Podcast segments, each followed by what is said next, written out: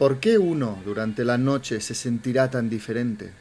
¿Por qué se producirá tal exaltación en nuestra vigilia mientras todo el mundo duerme? Tarde, es muy tarde. Y sin embargo, en cada instante os sentís más y más despiertos, como si cada vez que respiramos nos fuésemos adentrando poco a poco en un mundo nuevo, maravilloso, mucho más conmovedor, mucho más apasionado que el mundo a plena luz. Y qué extraña impresión es esta de ser un conspirador. Despacio, sigilosos, vamos de un lado a otro de nuestra habitación, levantamos un objeto del tocador, volvemos a colocarlo sin hacer ruido, y todo, hasta las columnitas de la cama, todo os conoce, os responde, comparte vuestro secreto. Por el día no amáis vuestra habitación, nunca pensáis en ella. Entráis, salís, la puerta se abre y retumba, el armario suelta un crujido. Os sentáis al borde de vuestra cama, os cambiáis de zapatos, os precipitáis de nuevo fuera. Una inmersión en el espejo, dos horquillas en vuestro pelo, un toque de borla a la nariz y aquí estamos, fuera de nuevo. Pero ahora, de repente, se nos vuelve amable. Es una gentil, una graciosa habitación la vuestra. Catherine Mansfield, Cuentos Escogidos. Bienvenidos al Café de Mendel. ¿Qué van a tomar los señores? Tomaré un café solo y una copita de absenta. Buena elección. Para mí un café americano, gracias. Enseguida.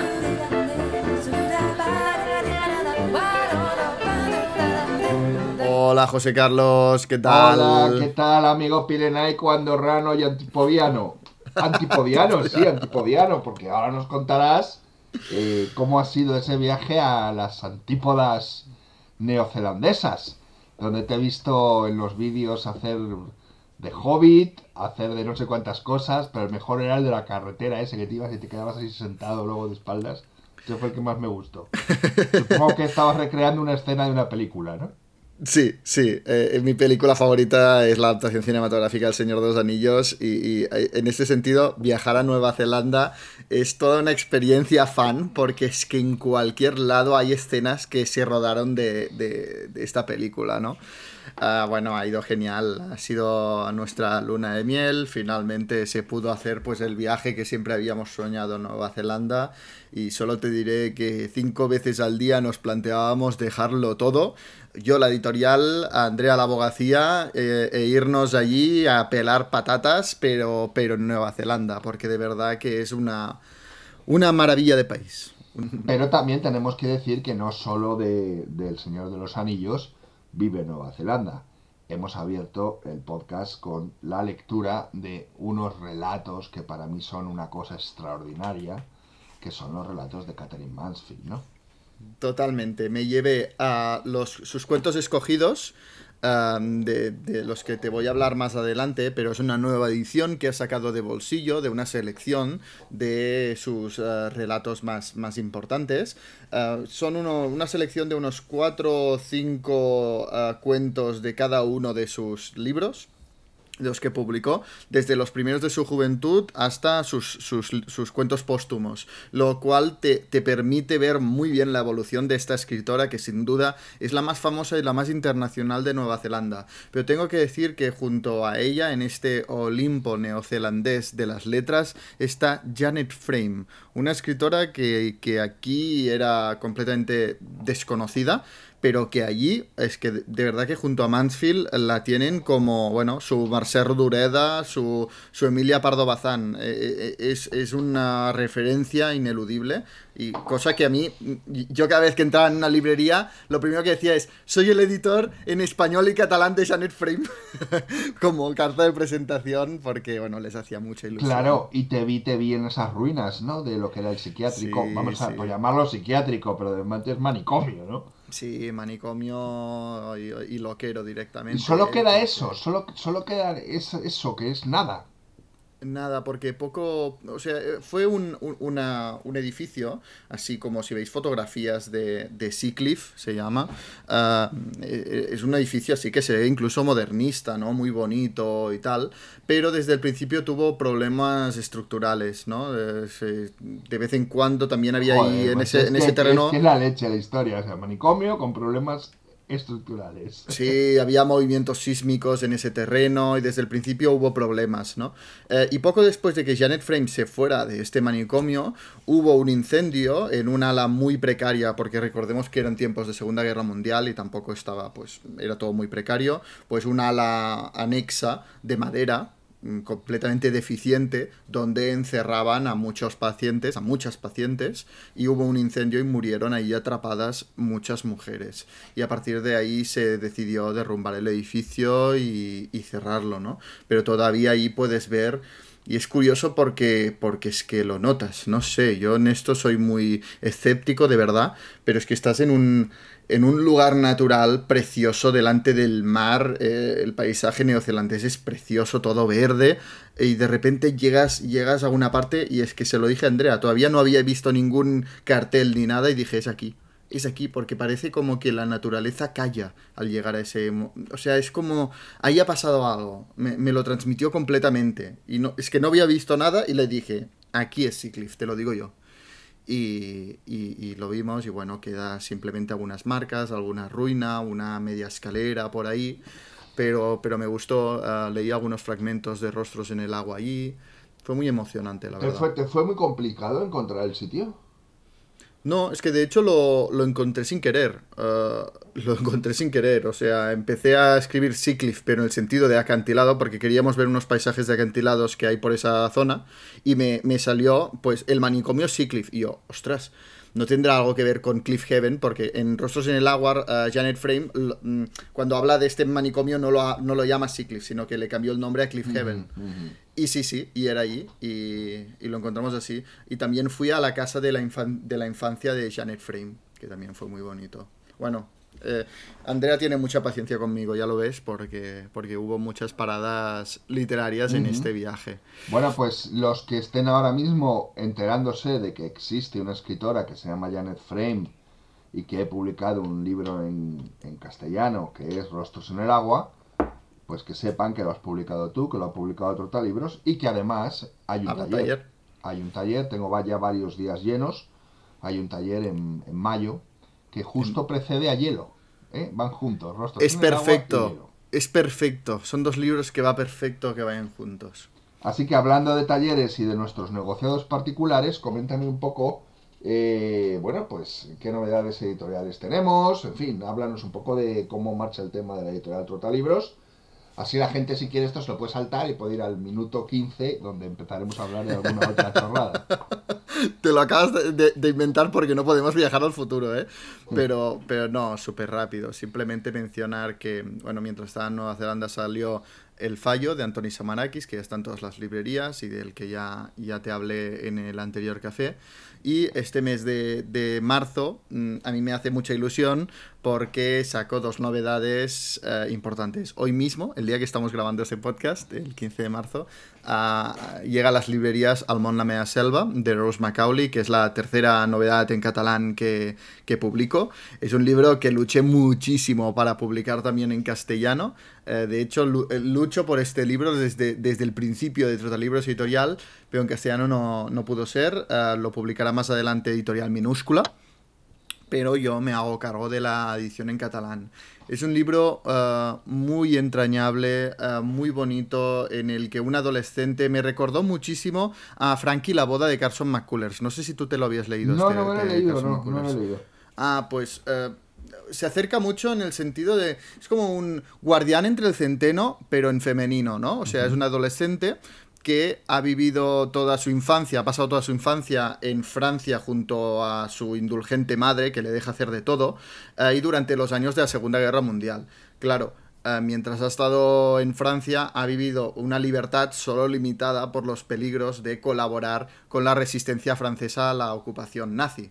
O sea, los peligros de que los nazis la descubran como colaboracionista y la detengan, pero digamos que ha pasado como toda una infancia viviendo en absoluta libertad, sin límites, eh, en un entorno pues bastante salvaje y viviendo mil aventuras y peligros. ¿Qué pasa? Que cuando llega la paz, ella tiene 17 años y la mandan a casa de su padre, un abogado de Londres, eh, y en Londres la van a intentar civilizar, la van a intentar convertir en una, en una señorita disciplinada. Y claro, ah, esta adolescente que ha vivido así, pues mm, no es una transición fácil.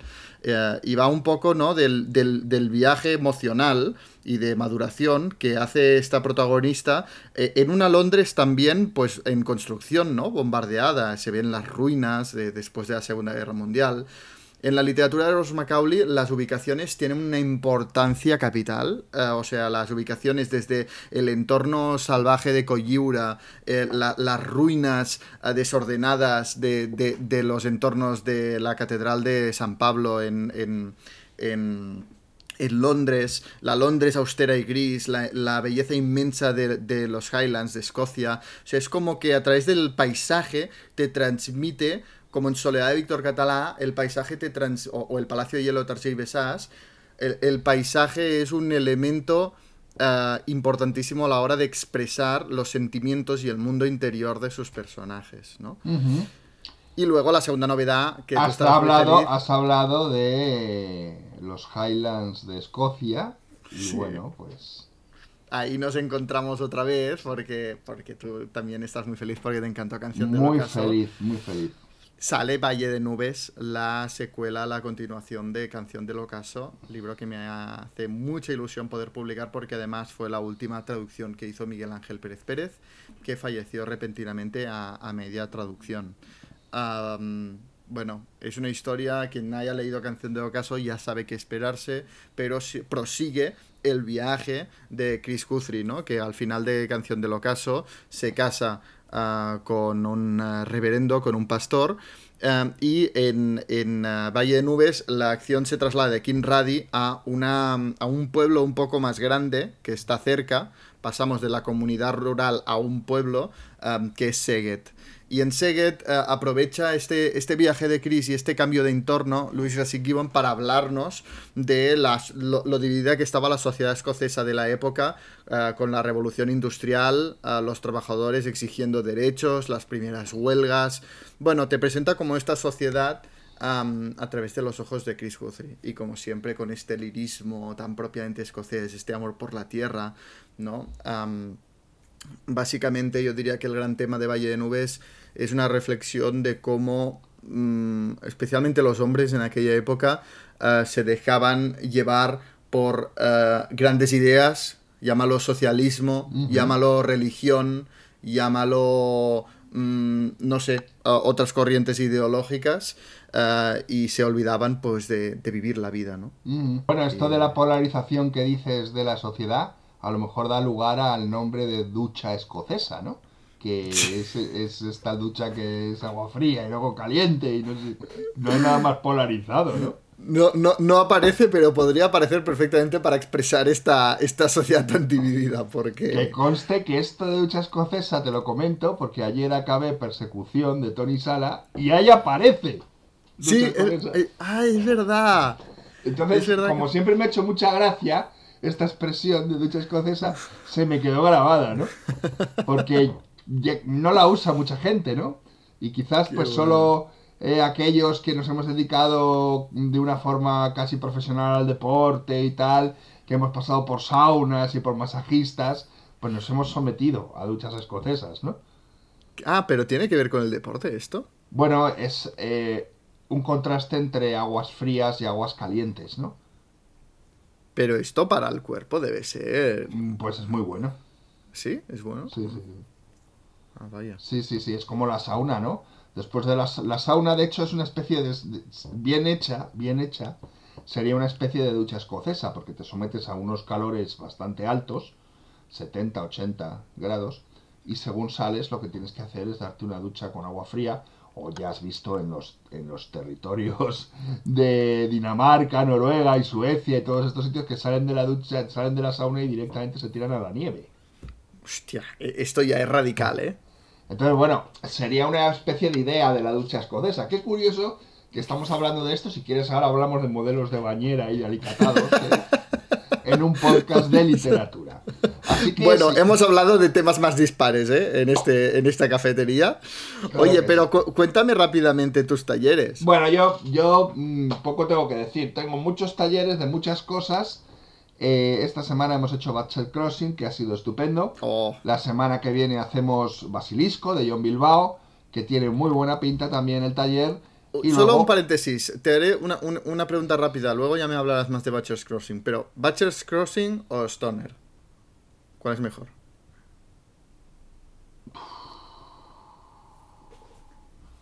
No puedo contestar a esto. ¿Cómo que no? Eh, no lo sé. No lo sé, no lo sé. Mira, eh, vamos a ver. Me voy a quedar con Stoner por el cariño que le tengo de descubrimiento de un autor monumental. Ya. Pero no por otra cosa, ¿eh? Porque Por la que novedad, ¿no? Me parece que están, es que Butcher Crossing es una cosa increíble. Eh, Pues no- es no- curioso porque a mí me pasa justo lo contrario en el sentido de que me gusta.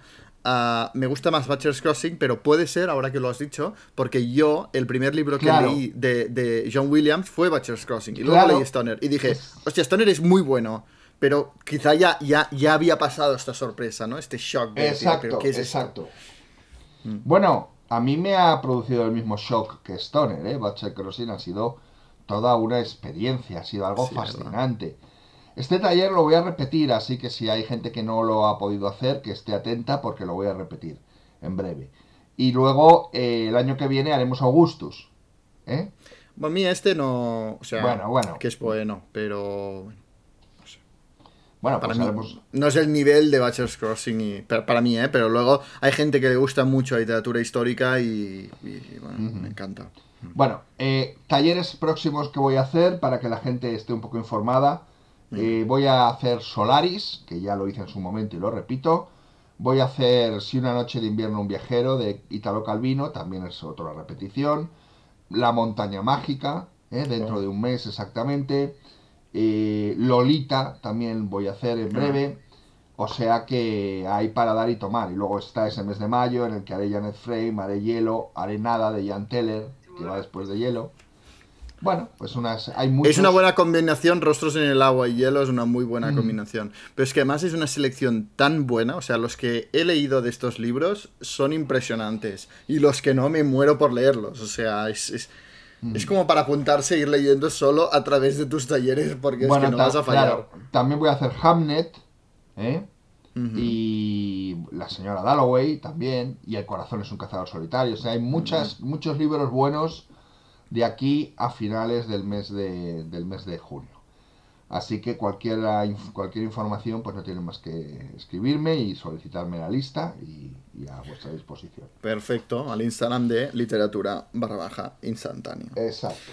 Eh, Oye, bueno, José Carlos, nos quejamos en el último café Sí. de que no teníamos demasiada participación, de que no venían a vernos ah, demasiados cafeteros para plantearnos preguntas y aportaciones y este, y este café, bueno, va a discurrir aquí mm, todo el mundo. O sea, el camarero estará contento, le hemos, le, hemos llevado, le hemos traído una clientela que luego para que se queje. ¿ha, hecho, ¿ha hecho alguna pregunta el camarero? Mira, creo que no, pero solo faltaría él, ¿eh? Pues nada, nada, vamos, porque tenemos muchísimas preguntas, así que venga, a por ellas.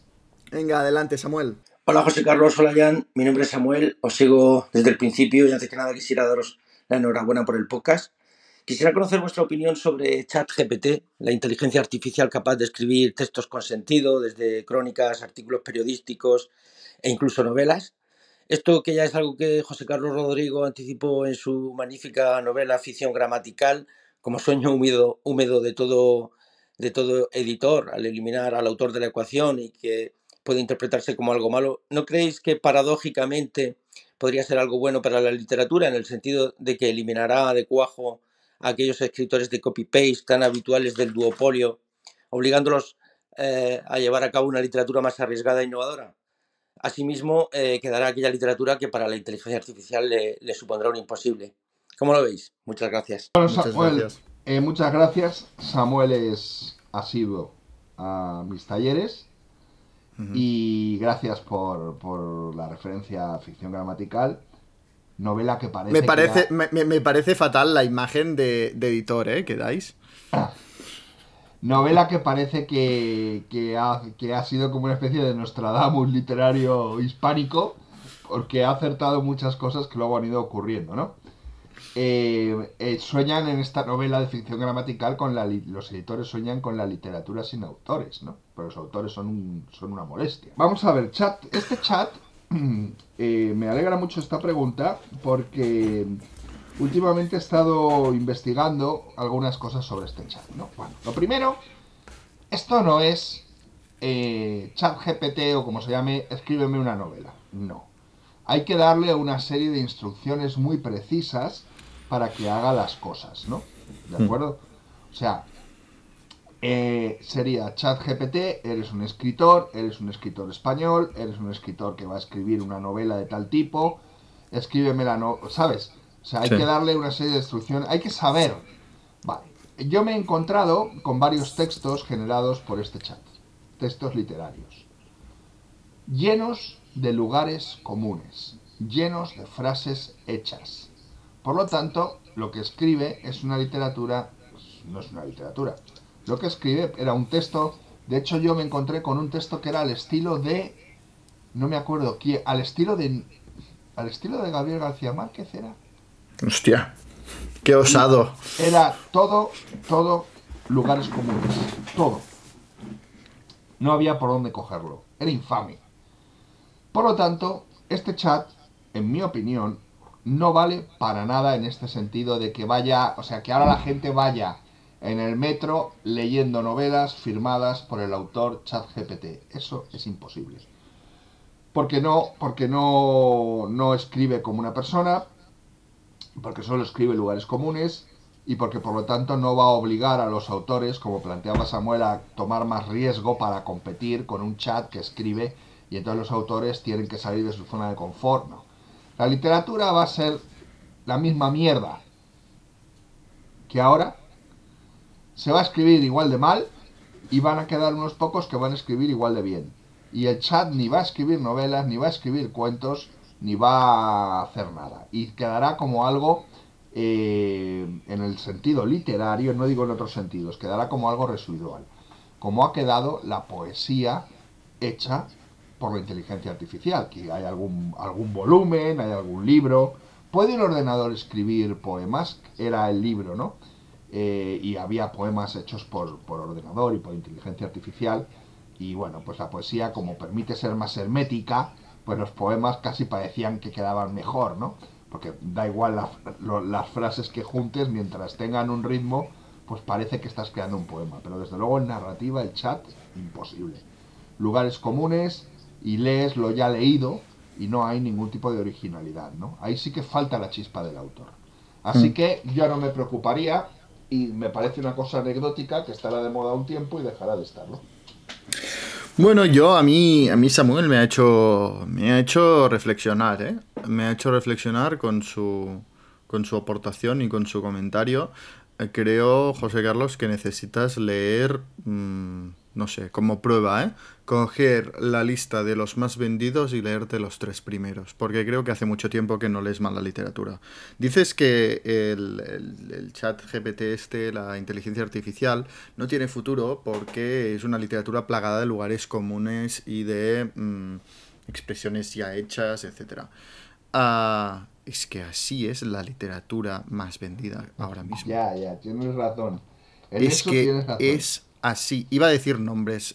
Dilos, dilos, dilos. Bueno, no, pero necesitas leer. Bueno, mira lo que, lo que se vende más. Pues yo qué sé. Si vamos a la romántica, pues a Megan Maxwell o, Alice Keller. O, los más vendidos. Los más vendidos. Eh, eh, si nos vemos esta Feria del Libro de Madrid, eh, vas a ver donde haya más colas. especialmente pues de adolescentes, etcétera, pues léete uno de estos libros y dices, pues lo podría haber escrito el chat GPT este. Y es lo que más vende. Bueno, en este caso me, acabas de meter el miedo en el cuerpo. No lo había visto desde esa perspectiva. Es lo que más vende. Ah, y, claro, tú te curras una cosa como persecución de Tony Sala. Ah, y, bueno, y, va, bien, pero, pero lo tienes que luchar, ¿no? Para, para que cada libro eh, llegue a un lector. Y esto vende muchísimo. Los lugares comunes, etc. y, yo creo que la reflexión de Samuel va por aquí. Dice, eh, la inteligencia artificial va a sustituir a todos estos autores que venden tanto porque lo que hacen es muy fácilmente replicable por la inteligencia artificial y llega a considerar que la, inteligencia artificial puede beneficiar la literatura esta que no puede hacer. O sea, que nunca nos va a sustituir a, los grandes autores y, y, a las grandes obras porque no son replicables. Nunca va a poder escribir un Gabriel García Márquez. Esta literatura se va a quedar humana, va a permanecer humana, mientras que la literatura que no exige esfuerzo ah, y que se se escribe bajo demanda, casi, eh, dices que le tienes que dar unos parámetros muy cerrados. Bueno, ¿y tú qué crees que hacen las editoriales con el Premio Planeta? Tocan la puerta de un escritor que les interesa promocionar y dice, quiero que me escribas un libro sobre lesbianas en el ah, siglo pasado eh, que luchan por sus derechos y su independencia y ya está. Y, estilo muy, muy básico ah, y muy, ah, bueno, para contentar al público de hoy, ¿no? Y, se, lo escribe bajo encargo y con unas directrices muy claras. Es que me ibas hablando de inteligencia artificial y digo, bueno, pues que esto es lo que más vende este sistema, ¿no? Y si me llevas la distopía más allá, más allá, y me permitís extenderla a los editores, los, los editores ya no seremos, también podemos ser sustituidos por inteligencia artificial, porque los editores de estos libros, ¿tú crees que se meten en el texto a, recortar, a ayudar al autor a encontrar su voz, a tal? No, simplemente miran el número de seguidores que tienen lo traducen ah, mediante unos algoritmos a, potenciales ventas. Por lo que esto también es sustituible por la inteligencia artificial. Así que de momento ya tenemos el autor y el editor, que es inteligencia artificial. Si sumas a la ecuación Amazon, estamos haciendo toda una cadena del libro. que si ya te lo trae eh, un dron a casa, aquí no interviene ni el tato. O sea, el libro se crea, se edita, se publica y se, y se, y se lleva a vamos, al, domicilio del, cliente, ¿no? En efecto, en efecto, has, has, le, has, sabido entender mejor que yo la pregunta de Samuel y la has contestado perfectamente. Así que es cierto, ¿no? Eh, señores eh, Millás, Millás, Pérez Reverte, eh, em, este de este de Patria, el que hizo aquella, se llamaba Patria. Aramburu, sí, Fernando Aramburu eh, y todas estas que escriben, ¿no? Eh, no sé ahora, no sé, en fin. Eh, Manuel Vilas, ojito, porque os van a dejar en el paro. Porque además, no olvidar que estamos, nos guste o no, inmersos en un sistema capitalista y, este, y esta distopía que os acabo de, de esbozar es mil veces más barata que el hecho de que sean humanos. Sí, si luego el dron en vez de traerte el libro te trae el audiolibro, pues ya hemos, hemos, hemos hecho el círculo perfecto. Claro, y estos libros valdrán 3 euros, mientras que tu libro, que has estado horas y tienes que comer, y el editor que te lo hace también tiene que comer, y el corrector también, y somos humanos que en momento necesitamos comer, un hogar, etcétera, ah, no podrá competir con este libro que, ha salido tan barato. Se me acaba de ocurrir una idea para un relato que quizás escriba en alguna ocasión, pero bueno, yo aquí lanzo la idea, si alguien lo quiere escribir, porque las ideas no son del que las tiene, son del que las trabaja. ¿eh? ¿Te imaginas drones cargados con libros o audiolibros de Maruja Torres, eh, estas, no sé, es que ahora no me vienen los nombres, ¿no? Y apostado en lugares en la ciudad gente con escopetas para tumbar esos drones que van cargados de ínfima, eh, ínfima infraliteratura ¿eh? Ese dron lleva un pedido de Arturo Pérez Reverte, Manuel Vilas y Maruja Torres. Y hay, tira hay francotiradores literarios. ¡Pah! ¡Venga! ¡Plato! Y lo tiran, ¿no? Y ya no llega a su, a su... Y así se boicotea, ¿no? Toda la distopía eh, tecnológica literaria que se ha creado, ¿no? Porque los libros no llegan a sus compradores, ¿no? Y así se puede hundir, se puede hundir el sistema. Es la resistencia, es la resistencia.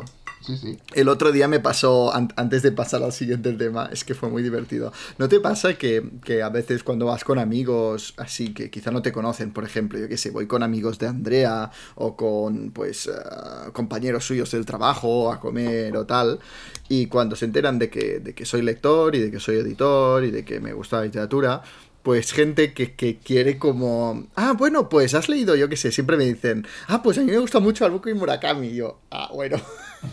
¿Sabes? Pues el otro día, ah, no sé qué hablábamos y, y me dijeron, ostras, es que, es que a mí me gusta la literatura, pero no la española. La española me parece... Buah, no, no trago. A mí me gusta la literatura extranjera. A mí me gusta Megan Maxwell. y yo, oye, ¿sabes que Megan Maxwell es el, el seudónimo de María del Carmen Rodríguez del Álamo Lázaro y que es madrileña de toda la vida? Ahora que he hecho el taller de Bachelor Crossing, empiezo con una introducción y cuando hablo de la novela del oeste española, todos los autores españoles se ponían seudónimos para parecer escritores norteamericanos, ¿no? Y había, había algunos que eran graciosísimos, graciosísimos, ¿no? Eh, había un tal eh, Francisco Guzmán que se ponía Frank Goodman, por ejemplo, ¿no? O sea, bueno, Bueno, va, eh, vamos a la siguiente. venga. Adelante, Esther. Hola, mi nombre es Esther. Pasaba por esta cafetería y os he visto charlando con vuestros cafés y la copita 60 que me he decidido a entrar y compartir con vosotros algo que me ronda por la cabeza desde hace unos días. ¿Por qué hace tanto que no se escriben utopías positivas? En lo que os pensáis vuestra respuesta, me voy a pedir un café con leche y me quedo un rato con vosotros. Gracias. Muchas gracias, Esther, por, por venir al Café de Mendel. ¿Por qué nos escriben Bueno, utopías utop- positivas? toda utopía es positiva, ¿no? Bueno, se vuelve sí. negativa cuando es distopía. disto- es distopía, es cierto. O sea, ¿por qué no Es se cierto. escriben utopías? Utopías directamente. Bueno, eh, ¿se han escrito utopías más allá de Utopía de, de Tomás Moro? Pregunto. ¿Hay alguna otra utopía? Utopía Mm. de Moro crea una utopía y a partir de ahí todo lo demás es distopía. O sea, quiero decir, en- yo no recuerdo ahora novelas que sean novelas utópicas en donde presenten una sociedad eh, eh, maravillosa y que todo vaya bien, porque mm, qué atractivo literario tiene esto. Yo sí que lo conozco, pero no os lo puedo decir, porque es el siguiente libro Anda. de Trotalibros Y va a ser una utopía, una- no una distopía, una utopía. Va a ser una utopía y muy Bueno. famosa. O sea que hay utopías. Ah, hay utopías, hay utopías y muy buenas. Mm, Bueno, eh, lo digo en plural, pero, pero yo conozco esta y es la que voy a publicar y, y es, es que además estoy seguro que lo conoces. Bien, bien, ahora yo no lo recuerdo, no lo recuerdo, pero no recuerdo. Pero en cualquier caso, ¿por qué no se escriben utopías? Pues porque no es tiempo de utopías, es tiempo de distopías, ¿no? Porque estamos en una época de crisis, porque, va, porque el mundo está yendo hacia su final y por lo tanto eh, que el mundo esté yendo hacia su final no significa que se vaya a acabar mañana ni pasado, a lo mejor se acaba dentro de, de tres siglos ¿eh? o de Mm. 400 años, pero el mundo está en su fase final, esto es algo obvio. Y todo esto, pues, en fin, ¿no? Eh, da lugar a que Bueno, yo- todo aquello que era ideal y que era eh, una aspiración de mejorar el sistema y todo esto, pues todo ha caído, todo está corrupto, y por- pero por la propia naturaleza del ser humano.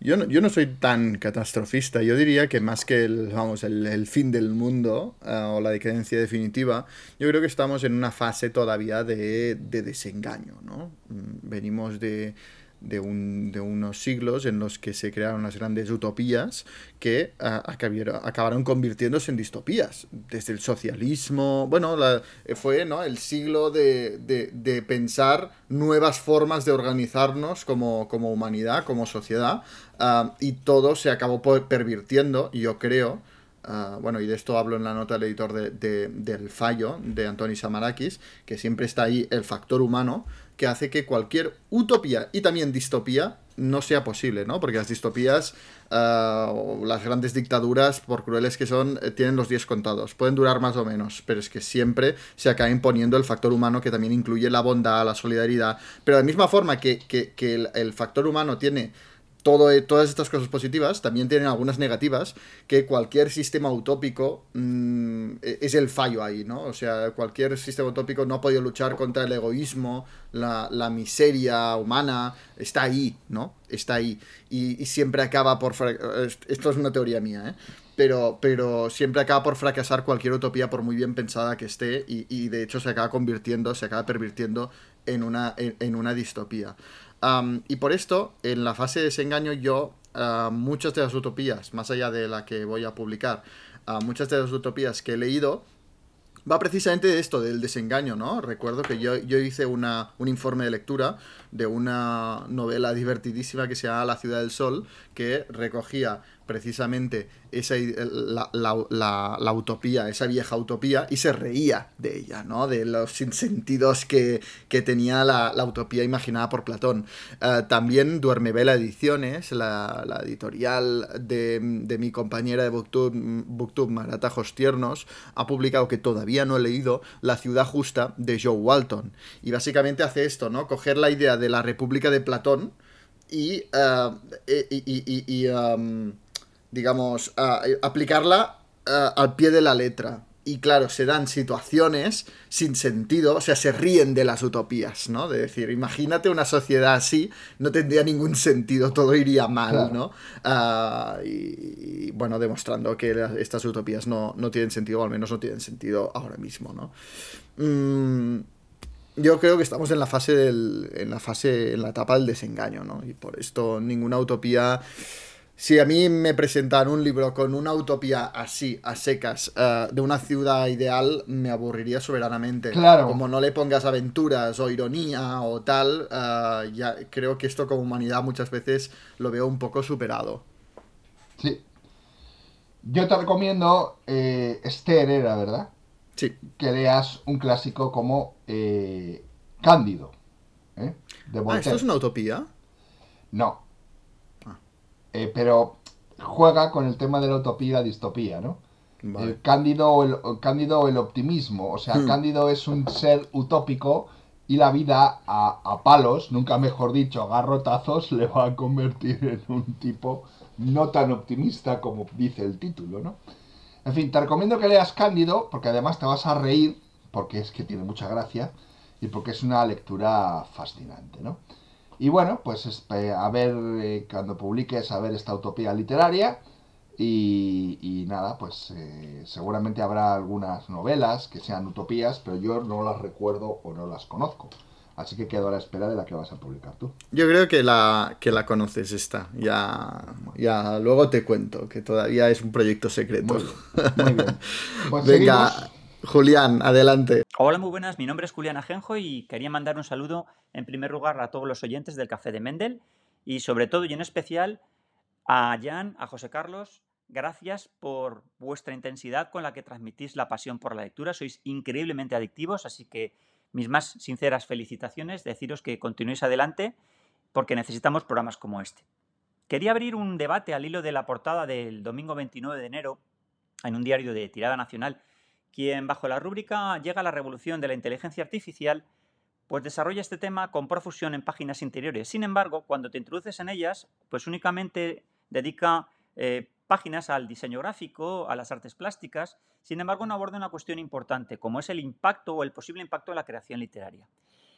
¿Creéis que podemos llegar a hablar de literatura desarrollada por una mente artificial o únicamente la literatura puede establecerse desde una mente humana? Bueno, muchísimas gracias y espero haber contribuido al debate. Bueno, muchas gracias, Julián. Bueno, gracias, Julián. Creo que también es otro asiduo de mis talleres. Yo te respondo ya, la literatura solo puede establecerse desde la mente humana. La verdadera literatura. La verdadera, sí. o sea, es lo, el mismo debate de antes, ¿no? sí, sí, sí, es, lo mismo.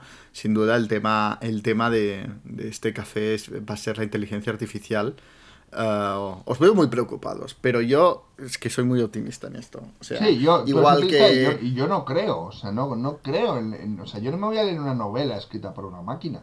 Bueno, tú no, pero tú, yo y los oyentes del Café de Mendel tenemos que entender que somos el 10% del mercado editorial. Es que es así, es triste, pero es así. Eh, lo que vende de verdad, yo cuando veo las cifras de los más vendidos es que, es que lo veo. Mm, yo solo con, con, un libro que hiciera las cifras que hace uno de estos libros que podría escribir el chat GPT, podría publicar maravillas con lo que ganó con esos libros.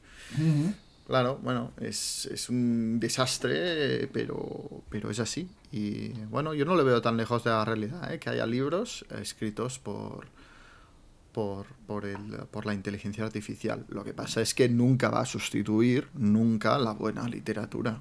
No te va a poder escribir... Uh, bueno, bueno, lo que decíamos, un García Márquez es que es, es- es imposible. Y en ese, en ese sentido estoy, estoy tranquilo. Es como, bueno, mi otra, mi otra ala, ¿no? Como abogado, como jurista, también dicen que la inteligencia artificial lo han creado para, para poder ser abogado. Bueno, podrá ser abogado para ah, um, apelar una multa de tráfico. Esto sí, vale. O para un juicio sobre alguien que ha robado una gallina. Bueno, esto ya es muy específico, ¿eh? Esto ya no, no sé si tendrá muchos precedentes. No, pero casos muy, muy, muy, muy, muy, muy fáciles y básicos, lleno de lugares comunes, como tú has dicho antes, eh, te lo va a poder hacer, pero no te va a poder llevar un tema complejo. Tiene que ser humano. Yo, yo en esto, no sé, por mucho que se desarrolle, no, yo no lo veo. Pero bueno, aquí somos muy humanistas. Aquí quizá, si estuviese en esta mesa del café un informático, nos diría, no, no, sí que viene y podéis, podéis temblar. Pero yo en esto, que soy muy humanista, lo veo insustituible. O sea que el chat GPT lo que va a hacer es una eh, igualación por abajo, no por arriba, eh, sea un chat en donde se le haga una consulta de, eh, de medicina, de, de literatura o de, de, de- Pero esto es hoy, esto es hoy, José Carlos. de lo que sea, de, de Es un pastelería, de un chef, lo que sea, ¿no? Lo va a igualar todo por abajo porque su respuesta siempre va a ser plana y llena de lugares comunes, ¿no? Como en los libros de eh, Manuel Vilas. Así que vamos a un mundo eh, vile- a un mundo vileño, ¿no? Vileño. ¿Eh? Esto, esto sí que es una distopía, ¿ves? Es que solo, no- solo somos capaces de imaginarnos distopías. o landerero, por, landero, ¿no? O sea, vamos a encontrarnos siempre todo eh, por, aba- por abajo, ¿no? Lo, repetido, lo común y lo, lo- lo conocido por todos, ¿no? Bueno, pues eh, si vamos hacia eso, yo os diré una cosa, no hacía falta el chat GPT porque ya llevamos años viviendo en un mundo de lugares comunes. ¿eh? O sea, que tampoco es tan sorprendente. Totalmente. Eh, a mí, ¿sabes cua- cuáles son los casos que más me duelen? Los de los escritores que han escrito bien, que son buenos, y que se han pasado a Póngame un, póngame un ejemplo. Vargas Llosa. Vargas Llosa, estoy de acuerdo. Estoy- creí que me ibas a... Sí, sí, Vargas Llosa. Totalmente de acuerdo. O sea, Vargas Llosa y bueno, no sé, seguro que seguro que te sé decir más, ¿eh? Sí, Pero bueno, bueno, sí, pero- mira, en, en- en Cataluña, Jaume Cabré, o sea, es un ¿Ah, escritor sí? que, ha- que ha escrito obras como Yo Confieso y hace tiempo, ahora ya está mal de salud, yo creo que ya no, ya no tal. Pero, pero los últimos libros que ha sacado es simplemente pues tirando de marketing y tirando de, bueno, todos los grandes escritores que yo creo que se han quedado pues vacíos y van tirando de... de- Orejudo, de- de no- Antonio Orejudo. yo, yo este no lo he leído, pero, pero, o sea, ¿me entiendes, no? De gente que se lo ha currado y supongo que se dejó de currar un libro que lo hizo pues eh, con prisas y porque su editor decía tenemos que sacar un libro y este le fue bien precisamente porque no era tan exigente y rebajó mucho la calidad y dijo, hostia, hago más dinero Claro, hago más di- dinero sin currármelo que currándomelo, ¿no? Porque al final en esto el sector editorial es injustísimo. O sea, premia a quien no se lo curra y a quien baja muchísimo el nivel. Mm. Porque cuanto más bajo es el nivel, más público tienes. Es Claro, lo que te decía. eh, Solo el 10% extravían, claro. de los lectores son los, los que nos sentamos en este café entre todos. Ah, somos el 10%. Luego, si tú rebajas el nivel un poco, pues pasas del 10 al 30. Y si ba- bajas todavía más, ah, del 30 al 70% aclaparas del, del mercado. Y luego, si eres James Joyce, es el 1%. Claro, no, y tú eres un escritor que, que eres bueno y que tienes ese girasol literario, pero lo acabas extraviando ese girasol literario, en algún lugar se te cae entre que sales del cochazo y vas al banco, ¿no? A, co- a cobrar, A cobrar. Lo, que te ofrece, lo que te ofrece alguna de las editoriales del, como ha dicho Samuel, duopolio. Es el viaje del escritor adocenado. Totalmente, ¿Eh? totalmente. El que, el que irá de gira ah, en, todas las librerías del país con otros Oye, esto, escritores. esto del escritor adocenado, que es de, de un libro de Cartarescu, para los que no lo sepan, eh, y la gira, ¿no? Esto en, en periodismo ¿eh? en periodismo, que sabes que trabajé mucho tiempo, ¿no? Pero además para Mm. una revista de Barcelona, eh, se llama Pesebre. Pesebre. Sí, lo- yo trabajaba en una, yo trabajaba con mi hermano en una revista eh, que ya no existe, que era el Turisport, ¿no? El, el, el Turisport, una revista de deportes, ¿no? Sí. Entonces nos decían, oye, que para el día tal, Adidas o cualquier marca deportiva que se te ocurra, ha organizado un pesebre en Madrid. Ha invitado a la prensa a comer y beber para enseñarles su nuevo balón o sus nuevas botas de fútbol. Estos se denominan pesebres. Y los escritores, co- como dice Cartarescu, que van de gira, van de pesebres. Pues mira, me, me gustaría mucho más este nombre que el de las bellas extranjeras. El pesebre, el circo ambulante. El pesebre. Pues se llaman pesebres, ¿eh? En la profesión. Para que, Ostras, para que apuntes. Qué bueno. Así que yo he ido a unos cuantos pesebres deportivos. Para pesebre, el café de Mendel. Exacto. Esto sí Bueno, pues seguimos en este pesebre. Y, y bueno, pues tenemos una última pregunta antes de entrar en otras cosas, ¿no? Sí, ah, adelante, Javi. Hola, Jan, hola José Carlos. Eh, me llamo Javi bueno, antes de nada quería deciros que eh, a mí al menos me ha pasado que los mensajes de voz eh, ahora solo los puedo mandar desde buscando la web de Anchor y vuestro podcast en el navegador.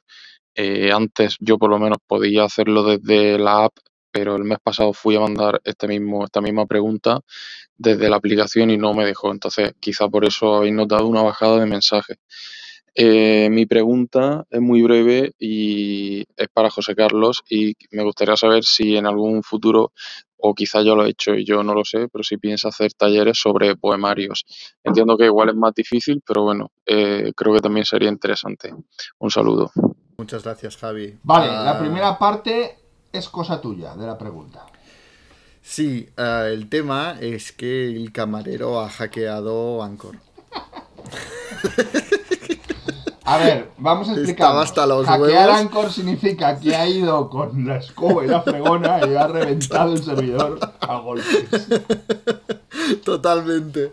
Ah, no, eh, yo, yo creo que todos estos errores se, se han dado porque Anchor es propiedad de Spotify y ah, se ha cambiado ahora de Anchor, ahora se llama Spotify Podcast, o sea, no se llamará más Anchor. Y creo que en la transición, que el otro día me mandaron ya el mensaje de que estaba completada la transición esta, supongo que habrá dado algunos errores, pero en principio ya todo funciona bien, ya veis todas las preguntas que estamos recibiendo y creo que ya lo podréis hacer desde todos lados. Pero sí que es verdad que el sistema ha hecho el tonto estos días y me lo habéis dicho. ah, me lo habéis hecho saber. Por, yo, yo creo que es por esto. Por, han, han estado haciendo cambios. Vale. Talleres de poesía. Pues he hecho, he hecho. He hecho talleres sobre la poesía de Silvia Plath. Lo he hecho varias veces. ¿Por qué no hago más talleres de poesía? Porque aunque yo sé que tú eres una persona que se viste por los pies y que me haces una pregunta seria, eh, muchas personas no, no son tan serias y considerarían que yo debería hacer un taller de poesía y eh, la poesía es más subjetiva todavía, si cabe, que la narrativa, quiero decir. Marwan, este señor, ¿no? Que, no, que se llama Marwan, que hace, que hace estas cosas, o cualquier otro, otro tipo que escribe sus mamarrachadas en internet y es considerado como poeta. Entonces, si yo hago un taller de poesía eh, sobre un poeta consagrado o una poeta consagrada como Silvia Plath, corro el riesgo de que mucha gente que ha descubierto los placeres de la poesía en estos Instagramers se me apunte y tengamos un, tengamos un problema. O no se apunten porque se creen que la poesía es lo que ellos leen, que no es poesía. No sé si me estoy explicando. Así que hice el de Silvia Plath con mucho éxito. Quería haber hecho también de Anne Sexton, pero ya eh, empecé a encontrar ciertas reticencias y ciertas peticiones hacia talleres de poesía de poesía de personajes que no son poetas. Por lo tanto, no, no quiero meterme en este, en este follón, ¿no? Así que si alguien está interesado en hacer un taller de poesía, que me escriba, que me diga de qué poeta lo quiere hacer y yo decidiré si es un poeta o es un merluzo el autor. ¿eh? Pero claro, sí que es verdad. que lo indica él que debe ser complicado hacer un taller de poesía. Es No, que es bueno, esto, no, cada no, uno... el taller de Silvia Plath estuvo muy bien. eh, eh, seleccioné una serie de poemas importantes que tenían mucha fuerza y una interpretación sencilla, pues como el de Papi, como el de Ariel, como el de los maniquís de Múnich, que son, ¿sabes? Que ah, realmente no hay que, o sea, el de Papi es tremendo, es tremendo. Y, y da mucho juego para un análisis, ¿no? No puedes seleccionar po- una poesía que sea muy hermética, ¿no? Ya, O sea, porque sería si muy no ya... difícil, Sería muy difícil hacerlo de Louis Gluck, por ejemplo, ¿no? Pero de Totalmente. Anne Sexton o de Bukowski o de, o de Silvia Plath, de estos sí podría hacer un taller de poesía sin ningún problema y de muchos más autores. Esto es un solo un ejemplo, ¿no? Pero no quiero confrontarme con aquellas personas que eh, desde un punto de vista impresionista dicen es que a mí la poesía de no sé quién en Instagram a mí me gusta, es que a mí me gusta y como a mí me gusta no cabe discusión. Pues sí cabe discusión, porque no es poesía. Entonces no quiero entrar en estas discusiones que en literatura no se están produciendo, en narrativa, pero en la literatura cuando hablas de poesía sí se producen.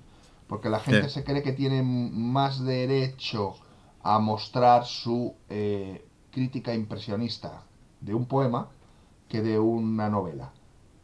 Porque parece ser que la novela requiere de más interpretaciones técnicas, pero la poesía, co- co- como se le ha hecho tanto daño, pues como que todo el mundo puede opinar, que a mí me ha llegado, a mí no me ha llegado, todo esto son memeces. Y la poesía se analiza desde otra, desde otra manera. Y en general, eh, ¿ves, ves interés en, eh, de la gente en, en- en leer poesía, en Pues hacer mira. talleres como, como él? O... La pregunta que has hecho es muy buena y te voy a decir lo que veo. Veo pavor. La gente tiene pavor a la poesía. Nadie se acerca a la poesía porque le da miedo, porque o no la entienden o se sienten, fíjate lo que te voy a decir, ¿eh? intelectualmente disminuidos.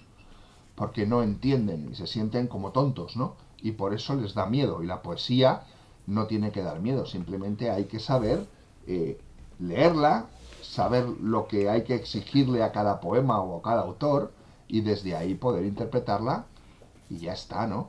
La poesía es eh, algo que da mucho miedo porque la gente no lo entiende y les da miedo. Bueno, yo creo que lo que choca es que cuando tú estás delante de un poemario, ves un libro que físicamente puede parecerse a una novela o a cualquier otro libro, porque es el mismo formato, pero, pero tiene un tipo de lectura muy diferente al de una novela, ¿no? Estamos acostumbrados, el lector de novelas, a dedicar X tiempo a cada página y a ir pasando, ¿no? Y a interpretar la historia. Y en la poesía yo creo que, pues quizá un poema que ocupa una página y que son muy pocas palabras, necesita otro tempo, otra forma de analizarlo, otra forma, ¿no? Y en este sentido creo que tus talleres pueden ir muy bien a la hora de... Creo que es un, un- un tipo de lectura completamente diferente, ¿no? Completamente Completamente diferente. diferente. Completamente. Pero vamos, eh, podría hacer poesía de José Emilio, eh, taller de poesía de José Emilio Pacheco, podría hacerlo de Ernesto Cardenal, podría hacerlo de Mónica Manrique de Lara, podría hacerlo de Montserrat Ducet, podría hacerlo de Maximiano Revilla. Ay, que estoy diciendo nombres de poetas que no conoce nadie, qué curioso, porque son los buenos. Ya, bueno, como lo que hemos hablado antes. Exacto. Pero por eso también es tan importante, ¿no? El, los talleres, el, ¿no? Eh, o sea, yo creo que esto, ho- hoy en día, las redes sociales, quiero pensar que... Hostia, Trotalibros Editorial, yo lo digo siempre, no habría sido posible sin redes sociales, porque los medios tradicionales me han hecho menos 17 casos. O sea, ah, y, y- y las librerías sí me han hecho caso, yo creo que es también porque mm, coincidió con la pandemia y todas las librerías pues descubrieron las redes sociales y y a partir de ahí quizá descubrieron el proyecto de Libros Editorial. Ah, y creo que en ese sentido, pues mira, no hay, mal, no hay mal que por bien no venga y la pandemia pues ayudó un poco, ¿no? A- en ese sentido. Pero, pero en general eh, yo no... No sé, soy muy pesimista de cómo habría ido otro tal libro editorial de no darse, pues que llevo muchos años currando en internet compartiendo mi pasión por la literatura y me he ganado la confianza de algunos lectores am, y, y- y lo de la pandemia, pero sin esto yo entiendo cómo empezaría una editorial desde cero y, y, pues lo mismo con autores, etcétera. Pero las redes sociales, en este sentido, hacen accesible proyectos y escritores y nombres que de lo contrario pues la gente estaría solo mirando la lista de Babelia de los libros que valen la pena leer con 17 pues 17 eh, obras de tres autores eh, españoles de Almudena Grandes, Javier Marías y Javier Cercas, o sea, sí. Eh, sí, las redes sociales han sido también, en mi caso, muy importantes, ¿no? Sin ellas no hubiera conseguido nada. Pero no deja de sorprenderme eh, la, la gran demanda de cierto tipo de escritores o de textos que para ti y para mí son realmente minoritarios, ¿no? O sea, lo de Dante es de locos. Yo cuando en la carrera de teoría de la literatura me apunté a un curso que era eh, filología dantiana, éramos tres. Y yo escuchaba allí aquellas teorías tan difíciles, ¿no? Y leía la comedia y decía, jo, es que esto es complicadísimo y tal y cual, ¿no? Yo, de quien más talleres he hecho y más gente ha pasado, es de Dante. Bueno, esto es muy positivo. Con listas de espera gigantescas. ¿Cómo se explica? ¿Y gusta cuando lo terminas? Ah, sí, o sea, vamos, enloquece. Porque, o sea, Qué curioso, ¿no? Bueno, yo creo que intimida también. Bueno, deja que te hable un poco de Catherine Mansfield. Porque, porque fue sin duda mi lectura principal a lo largo de mi, de mi luna de miel. Ya, ya os he hablado de, la, edición que he elegido, Cuentos Escogidos. Si Te aviso que la conozco bien, ¿eh? He hecho varios talleres de Catherine Mansfield, así que a ver qué vas a decir. Sobre la edición, rápidamente. Mm, me, parece, me parece bueno en el sentido, pues, también de lo que he dicho, ¿no? De que es un viaje a través de la literatura de Catherine Mansfield que te permite ver su estilo al principio de todo, cuando publicó su primer libro, ahora no me acuerdo qué edad tenía, pero, pero súper joven, que, que, alucinas con la edad que empezó a escribir, hasta los libros que publicó en vida, hasta sus relatos póstumos, ¿no? Y puedes ver ahí una, una la evolución de esta escritora, su, su, su viaje, su maduración, ¿no? Y, y esto es, es, sumamente interesante. Las traducciones me parecen mejorables, no digo que sean desastrosas, simplemente mejorables, ¿no? Como, como hacen los grandes grupos, pues son traducciones aprovechadas, cada relato pues tiene un traductor diferente porque lo han aprovechado de aquí y de allí, algunas son buenas, pero otras son ciertamente mejorables. Para mí, los, los mejores relatos son los que publicó en su, en su época pues dorada de, de, pues de maduración, ¿no? Yo te diría... Los del libro Garden Party. Totalmente. O sea, de Felicidad hay otros cuentos, que es el anterior, el libro anterior a, Fiesta en el Jardín, Preludio, es impresionante. Es, eh, el, libro creo que se estrenó la editorial de Virginia Woolf. Se lo publicó Virginia Woolf como, como libro, Preludio.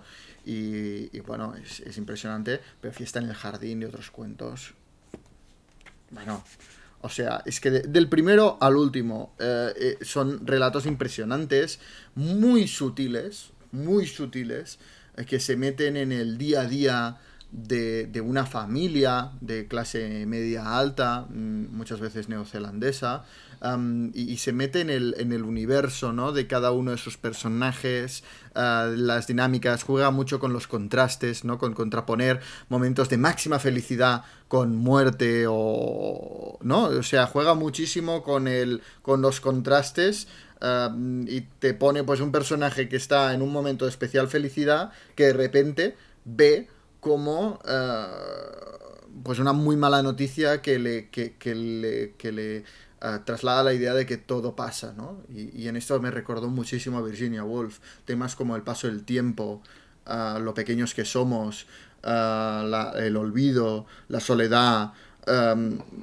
es que de hecho había, había un relato que digo aquí, Virginia Woolf se inspiró mucho en Catherine Mansfield para escribir obras como Alfaro. Las horas, las horas. Y, Alfaro también. Hay un momento. el de la. ¿Cómo? Es que no me acuerdo de los títulos. En la bahía. En la bahía. Es, este es inspirador de las olas, en la bahía, ¿eh? Y, Y eh, luego- eh, yo, yo vi las olas, pero también al faro en el sentido de que hay un faro. O sea, hay un faro que también, está también. lejos y que representa el faro, el paso del tiempo. Mm. Y en esto es que eh, yo, yo digo Virginia Woolf, es que ahora no, quizás estamos diciendo una tontería porque eh, no sé cuál se publicó antes. Antes, antes hecho- el de Catherine Mansfield. al de Catherine el de Catherine Mansfield. Mansfield. fue una clara inspiración ah, de, de Virginia Woolf y con Eh, esto creo que lo todo. dice Virginia Woolf en, su día, en sus diarios que odiaba a Catherine Mansfield porque le gustaría escribir como ella. Es que le ves un talento, un talento innato que eh, hace parecer fácil lo que es complicadísimo. Luego tenemos ese relato del muerto en el barco que nos recuerda ¿no? al, al final de, de Los Muertos de James Joyce. Totalmente. Luego tenemos un relato que nadie se fija en él y que es prodigioso, que no sé si está ahí, que se llama La Mosca. No. Este no está. Ah, sí, ¿No sí, está? sí que está, sí, sí que está. Pero esto ya no es fiesta en el jardín, esto es Ya, el ya, de la ya, paloma. Y luego Fiesta en el Jardín, por ejemplo, ese relato Garden Party o Fiesta en el Jardín, lo que nos cuenta no tiene nada que ver con lo que nos está contando. Nos cuenta cómo ha vivido la sociedad las fases de la guerra, de la guerra mundial. Ah, pues no lo había, través- no lo había leído través- así, ¿eh? a través Yo lo había leído como un juego de contrastes, ¿no? Pero no, bueno, a que través de la es. protagonista se van reflejando las fases de la, de la guerra mundial. Qué bueno, qué bueno. Y luego hay otro del Nido de la Paloma, por si te lo leíste, porque es el, el libro de la mosca, que se llama Luna de Miel, que claro, me llegó especialmente porque yo lo leí Mm. estando de Luna de Miel, ¿no? Y digo, ostras. Ah, y, y juega esto que te decía, una pareja que está en un momento pues Sí. de extrema felicidad, que se aman, que sienten que serán jóvenes para siempre, y en esa luna de miel pasa algo, un encuentro fortuito que les hace mm, por un momento ser conscientes de que todo pasará y que algún día morirán y que seguramente morirán solos. ¿no? Y, y- Porque y también, claro, choca. porque también utiliza este sistema de Joyce de la epifanía, ¿no? El personaje tiene un fogonazo y descubre una verdad existencial. Te muestra esta, esta Catherine Mansfield, pero de repente te encuentras con un relato como Las hijas del difunto coronel, ¡Ah! Bueno. que dices, ¡wey! Es ¿Qué, es esto? Es otra cosa, completamente diferente. Es, es ostras, un- eh, me ha recordado, no sé, es, es- no sé si kafkiano, inquietante, casa tomada. Es como una cosa muy opresiva, muy, muy oscura, muy, Ah. bueno, la presencia omnipotente del difunto coronel y cómo sigue allí. Y las hijas, bueno, son personajes muy raros, muy Me recuerda un poco a mí a Dostoyevsky. Bueno, y, y- y luego hay otros que recuerdan a Chekhov, que fue La mosca, de fundamentalmente, la mosca es un ejemplo de relato chejoviano. La niña que se sentía cansada, que es uno de sus Ah. primeros relatos, Y, se oye, inspira y- directamente, es una reescritura de un relato de Chekhov. Sí, y, y el que más me gustó es el de la. eh, o de los que más me gustan es el de la casa de muñecas. Sí, impresionante. Tremendo Impresionante. ese relato. también, La ¿no? diferencia de las clases de las sociales. clases sociales. Y juega con los símbolos, ¿no? La mosca, un símbolo. La casa de muñecas, otro símbolo. La diferencia entre la fiesta en el jardín y cuando tiene que ir la protagonista a la casa donde se han muerto, que es la una casa de, de barrio de barrio Sí. proletario, ¿no? Los símbolos, la naturaleza en, en la bahía, eh, el árbol en el relato este que Todo hemos tiene un significado, o sea, es un relato que te lees y te, te muestra poco, pero, pero detrás hay todo un universo. Me- especialmente me han gustado los relatos ah, protagonizados por la familia Burnell, que son una serie de personajes Sí, sí, sí, que comparten podría- varios relatos. O Se sea, podría sacar como una novela, ¿verdad? Con los relatos de esta familia. Exacto, si lo juntas. eh, y, y- y claro, es muy bueno porque, porque ya te has leído, por ejemplo, dos relatos protagonizados por los personajes de esta familia y te los reencuentras en el siguiente y ya los conoces, ¿no? Y, y te reencuentras con ellos y ves cómo siguen sus vidas y cómo se relacionan entre ellos. Esto también, pues, pues eh, me recuerda un poco al faro, ¿no? De ese reencuentro de cómo hace saltos en el tiempo y, y a ver qué ha pasado, ¿no? En este, en este lapso de tiempo. Bueno, muy, muy recomendable. Este, sí, bueno, es genial, si no lo habéis leído, ahí tenéis un, un descubrimiento formidable, son unos relatos extraordinarios, así que, bueno, pues muy recomendables, ¿no? Totalmente. Muy recomendables. Eh, este año, ya que hablas de Wolf, vamos a hacer en los talleres La Señora Dalloway, pero el que viene haremos al faro. Buah, este es, eh, para mí es de los mejores libros de Virginia Woolf. Es, bueno, ¿qué te voy a decir? Mira, mira el logo de Trotalibros Editorial.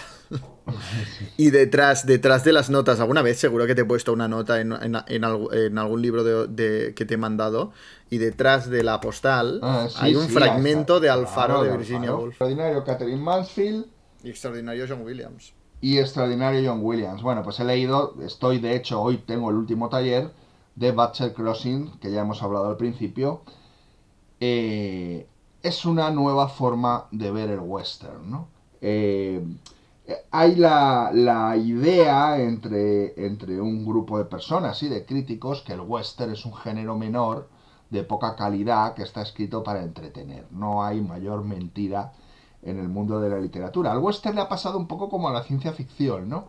Como se cristalizó y se hizo famoso a través de las revistas que se vendían en los kioscos, ¿no? De a penique o a centavo, eh, igual le pasó a la ciencia ficción. Luego, cuando ha dado el salto a lo que es la novela seria, ha sido despreciado tanto por críticos como por traductores, ¿no?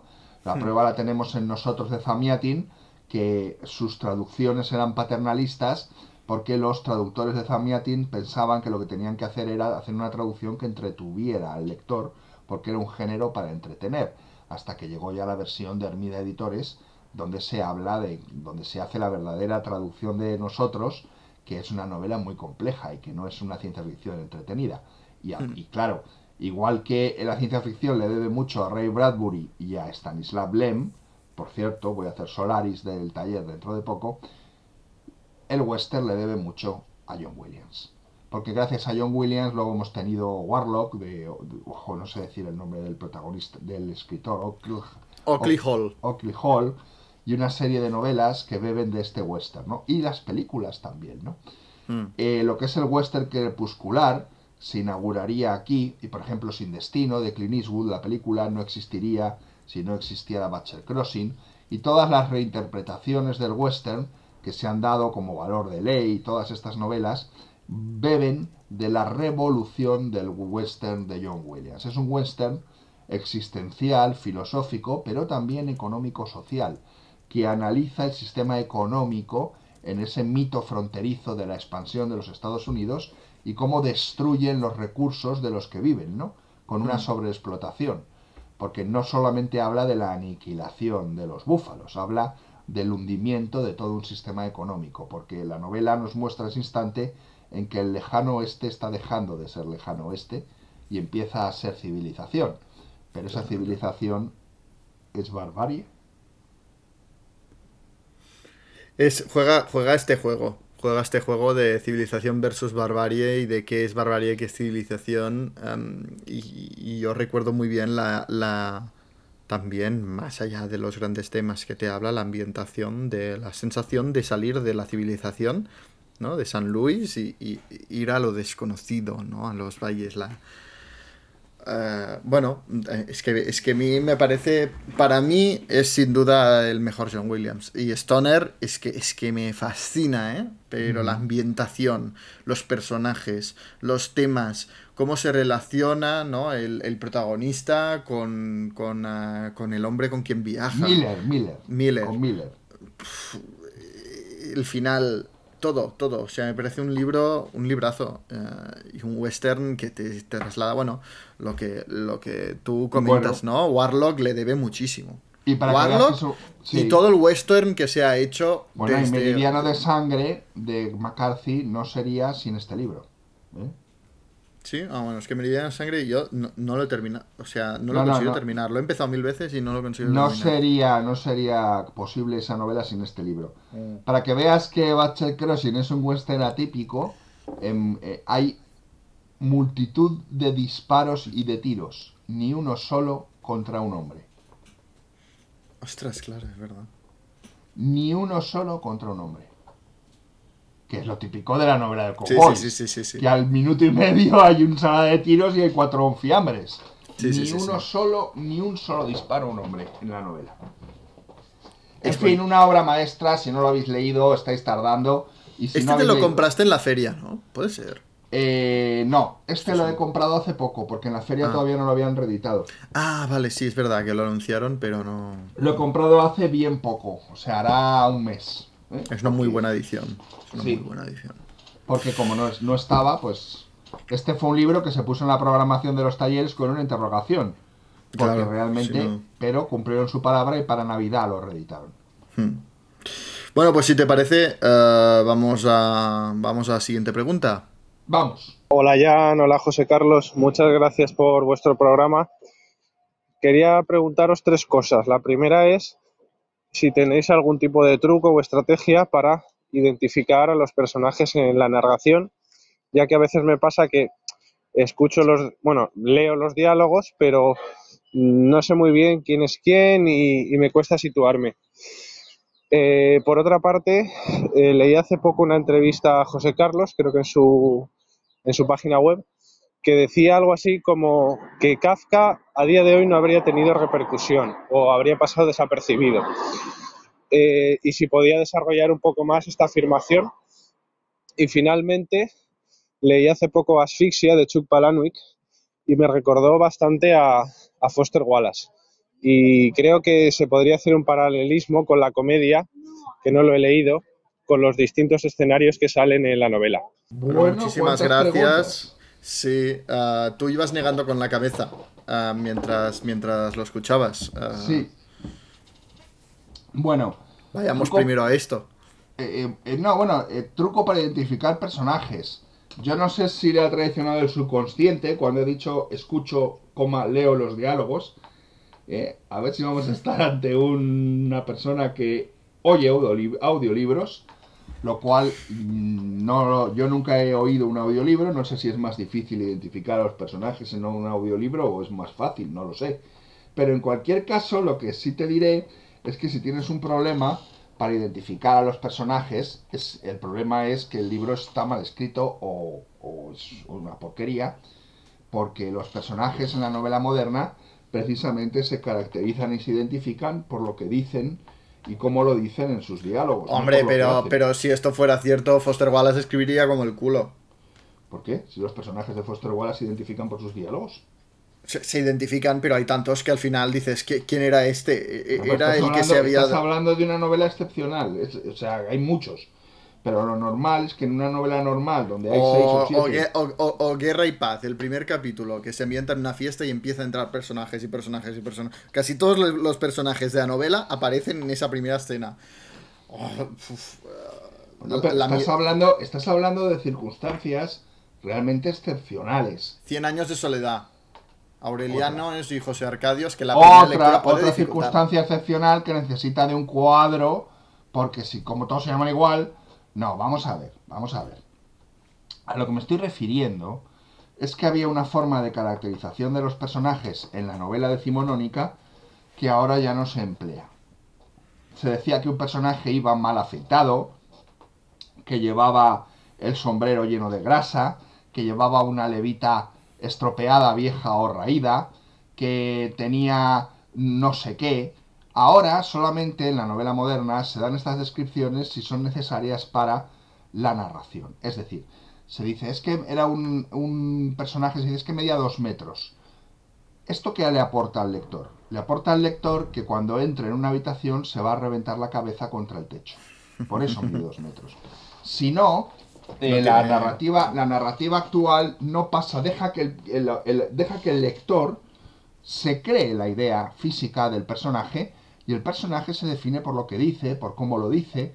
Ahí es donde deja ver los rasgos de su personalidad. Y los rasgos físicos, si no son importantes para la narración, no se mencionan. Esto es muy, Ya muy te, ya te entiendo, ya te entiendo. ¿eh?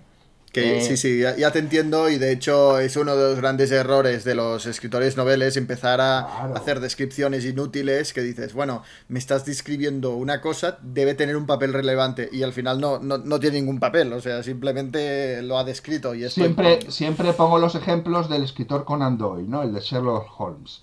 Que yo lo he leído mucho, sobre todo en sus. eh, pero no en Sherlock Holmes, sino sus prodigiosos relatos, que tienen muchos cuentos, ¿no? Siempre caracteriza a los personajes igual. Iba mal afeitado o iba bien afeitado. Vale, pero Ya. ¿Sabes lo que te quiero decir? Entonces es mucho más importante la manera de decir las cosas y qué dicen y qué se, qué se, qué se eh, puede extraer de sus eh, palabras. Por lo tanto, presta más atención a los diálogos y conseguirás eh, tener más claro los personajes que aparecen en el libro. Mi, consejo va un poco por ahí.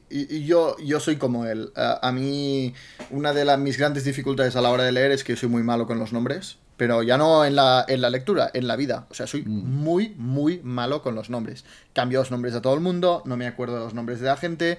Y esto en la lectura muchas veces, cuando te introducen muchos personajes al principio, que no tienen por qué estar mal caracterizados, puede escribir de maravillas el autor, pero es un tema de personalidad. ah, que, que- que me cuesta, ¿no? Muchas veces situar a los personajes. Y mi truco, cuando veo que me cuesta, ¿eh? que es el 10% de los libros que leo, que veo- eh, va- empiezan a entrar personajes y me lío un poco, es hacer una lista con el nombre de los personajes y algo que me haya llamado la atención de su personalidad. Una respuesta que, mm, bueno, una característica física que me llame la atención, una escena que protagoniza. ¿No? Esto, por ejemplo, lo hice con la broma infinita. Una lista de los personajes, es decir, este es el que tiene este problema con la marihuana, ¿no? Y que protagoniza este, este capítulo. Pues ya está. Y, al, ligar, al, al enlazar, al vincular el nombre con una anécdota, con una forma de hablar, con una característica, con una manía, con una dicción, con una historia, al, al relacionarlo, ya sitúo al personaje y cuando vuelve a salir el nombre digo, vale, este es el personaje que es adicto a la marihuana y que le ha pasado esto, ¿no? Y que se encierra en Sí, casa. es y un, tal. buen, es muy buen sistema, desde luego. Desde luego que sí. O sea que- Este, este es el truco que yo tengo. Es lo que hago cuando hay una, una novela que realmente lo exige. A la mayoría ya lo sitúo, ¿eh? pero cuando tengo este problema hago esto. Sí. Y luego los, los siguientes do- temas, sí. Dos preguntas más, ¿no? Sí. Eh, Lo de Kafka. lo que, de que negabas con la cabeza. sí, bueno, no, primero pues no tengo página web. Lo segundo, o sea que no lo he podido leer en mi página Bueno, web. deben ser los artículos de. Lo segundo es que en esa entrevista no dije exactamente lo que dice él. Lo que dije es que Kafka eh, a día de hoy no sería publicado, que yo creo que es casi peor. Pero igual que Kafka no sería publicado, no serían publicados muchísimos libros, porque a día de hoy el filtro del duopolio o de las editoriales dominantes buscan un tipo de literatura que no es literatura, que es mierda, que es porquería, que es basura, que es literatura que ubica al lector en su eh, espacio de confort y toda la literatura eh, que saca del espacio de confort, la literatura polémica y la literatura incómoda no se edita, ¿no? Por lo tanto, Kafka no sería ni siquiera editado. O sea, cuando fuera a una editorial a decirle, mire, he escrito un libro de un tipo que se despierta y se ha convertido en insecto, le diría, mire, vaya, si usted a freír espárragos. Eh, y esto lo ratificaría esta ola de censura que hemos tenido, por ejemplo, con el asunto de Roald Dahl, ¿no? O sea, Totalmente. mm, ¿quién publicaría ahora, pues, Justin de Lawrence Durrell? ¿O quién publicaría ahora ciertas novelas que efectivamente, o a Henry Miller, ¿no? No las publicaría nadie.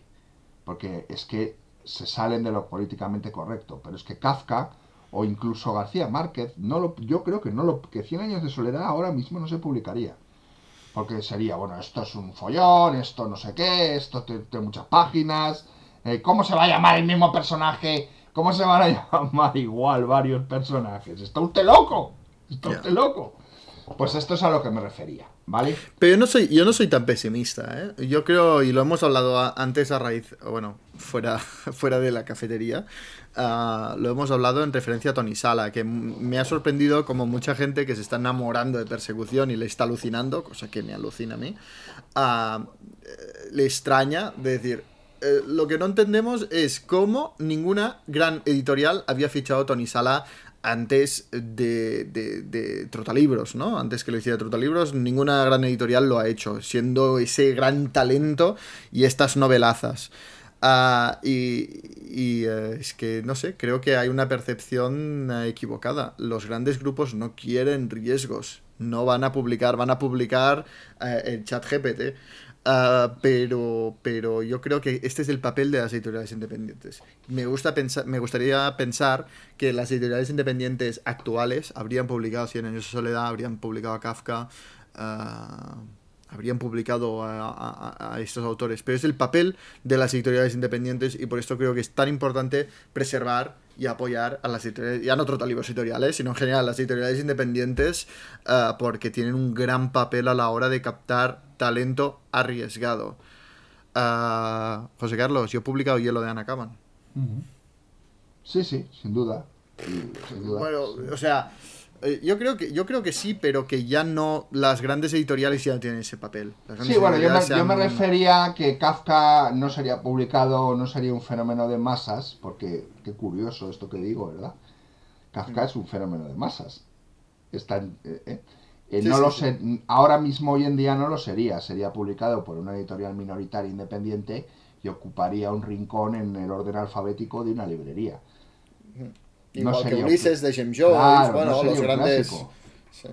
Serían publicaciones casi clandestinas, ¿no? Cuando en su origen han estado llamadas a variar el rumbo de la historia de la literatura, ¿no? Sí, sí, sí. Así totalmente. que bueno. Y luego me preguntaba sobre Asfixia de Chuck Palahniuk y, mm, y luego también me preguntaba sobre la broma infinita y yo no sé a- la relación de la Divina Comedia con cuál de las dos novelas se refería. Con la broma infinita hay una relación eh, absoluta con la Divina Comedia y con los espacios que se tratan y en Asfixia la verdad es que no recuerdo bien, ¿no? Eh, la leí, me gustó, me gustó mucho, es una de las mejores novelas, yo creo, de Palahniuk, pero no acabo de ver esa relación con la Divina Comedia y quizás porque debería volverla a leer. La leí hace mucho tiempo, insisto, me gustó mucho, pero bueno, es una novela que tengo un poco olvidada, ¿no? Debería volver a leerla. Eh, pero desde luego la Divina Comedia está muy presente en, en Foster Wallace. Y la relación Palahniuk-Wallace es evidente. La broma infinita influye de forma determinante en la escritura de Chuck Palahniuk. ¿eh? Hmm. Perfecto. Pues si te parece, vamos a la siguiente pregunta de Álvaro. Adelante. Hola Jan, José Carlos, soy Álvaro. Lo primero de todo, muchísimas gracias por vuestro podcast, es maravilloso.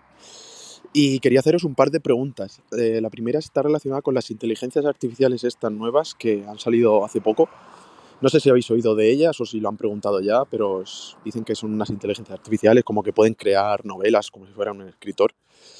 Y, y esto, y quería saber vuestra opinión eh, al respecto. Y la otra era que me recomendaréis algún western. Es un género que me gusta mucho. Y, y he leído A lo lejos de Hernán Díaz y Basilisco de John Bilbao, que me encantaron. Y tengo pendiente en, mi- en casa para leer mm, Butcher's Crossing y Meridiano de Sangre. Pero ahora por si me podríais recomendar alguno más. Muchas gracias y adiós. Muchas gracias, Álvaro. Os veo preocupados por el tema de inteligencia artificial. Os veo muy preocupados. Yo Ah, cada vez que me pregunten sobre inteligencia artificial me voy a tomar un chupito de tequila. acabaremos fatal. Y, re- y- y cada vez que hablemos de inteligencia artificial, vamos a recomendar ficción gramatical. Vale, muy bien. Pues te recomiendo que leas ficción gramatical y yo ya no sé qué decir, ya hemos hablado mucho, yo creo que esta pregunta está Sí. de sobra, eh, de sobra, sobradamente res- respondida, ¿no? Eh, Sí, el chat GTP no puede escribir como un escritor. Es una imagen o una copia de un escritor, pero no es el escritor porque falta el aspecto humano. Y ¿Algo siempre más? faltará. ¿Algo más que añadir? No, ¿no? No, bueno, el tema de western. El tema del western, te voy a dar una lista de western que puedes leer. Son todos westerns literarios modernos, ¿de acuerdo? Él ha mencionado el de John Bilbao. Eh, yo le recomiendo Los Hermanos Sister de Patrick DeWitt, Warlock de Oakley Hall. Eh, le recomiendo que lea Anima de Wadi Muhammad, que es un western ¿En moderno. serio? No, Sí, no lo había sí, interpretado sí. así, pero sí que tienes razón que es un viaje al... Sí, sí. eh, que lea El hijo de Philip Meyer, que eh, de, mm, no, de Meyer Philip, el hijo de Meyer Philip, que lea El banquete celestial de Donald Ray Pollock, que lea Valor de ley de Charles Portis, El poder del perro, que le tengo muchas ganas a este libro yo también de leerlo, hay, eh, es que hay película, de Thomas Savage, ¿eh? así que todos estos eh, western eh, son eh, western renovados y modernos.